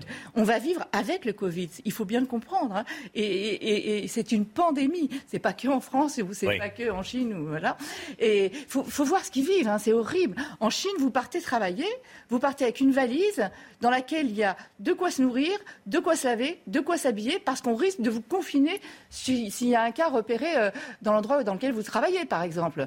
Et puis faut aussi, mais ça a été reconnu, hein, euh, l'efficacité du vaccin chinois euh, est un peu moins, est nettement moins importante que celle euh, du vaccin. Et à, Hong Kong, pareil, on a 30% des personnes de plus de 80 ans seulement qui sont vaccinées. Nous, on est à plus de 80%. Donc, il y a la vaccination. Et effectivement, on assiste malheureusement à une flambée des cas. Et on est quand même avec un taux de mortalité à Hong Kong de 5%, plus de 5%. Euh, voilà. Donc la stratégie zéro Covid, pas top. Ça ne marche pas. Merci Brigitte. C'est News, il est 8h47, 9h moins le quart. Le point info, tout de suite, Chanel Housteau. Deux personnes sont mortes après des tirs contre un immeuble à l'ouest de Kiev. Information communiquée par les secours ukrainiens. Trois fortes explosions ont été entendues ce matin dans la capitale ukrainienne, encerclée par les forces russes. Selon le maire de Kiev, trois zones résidentielles et une station de métro auraient été touchées. Le prix des carburants, la tendance est à la baisse, une dizaine de centimes en moins en trois jours, mais les prix sont toujours extrêmement élevés. Comptez 2,10 euros le litre de gasoil, 2,07 euros le litre de samplon 95 et 2,11 euros le litre de samplon 98. Et puis le taux d'incidence repart à la hausse en France. Il est particulièrement élevé dans plusieurs départements comme la Moselle, les Ardennes ou encore le Finistère. Ces trois départements comptent 1200 cas pour 100 000 habitants. C'est deux fois plus que la moyenne nationale. Merci Chana. Cette information qui tombe à l'instant. Les premiers ministres polonais, tchèques et slovènes se rendent à Kiev. Euh, ils se rendent aujourd'hui à Kiev en qualité de représentants du Conseil européen pour y rencontrer le président Volodymyr Zelensky et euh, le Premier ministre ukrainien. Voilà, on l'apprend euh, à l'instant. La diplomatie continue euh, de faire son travail. 8h48, restez bien avec nous.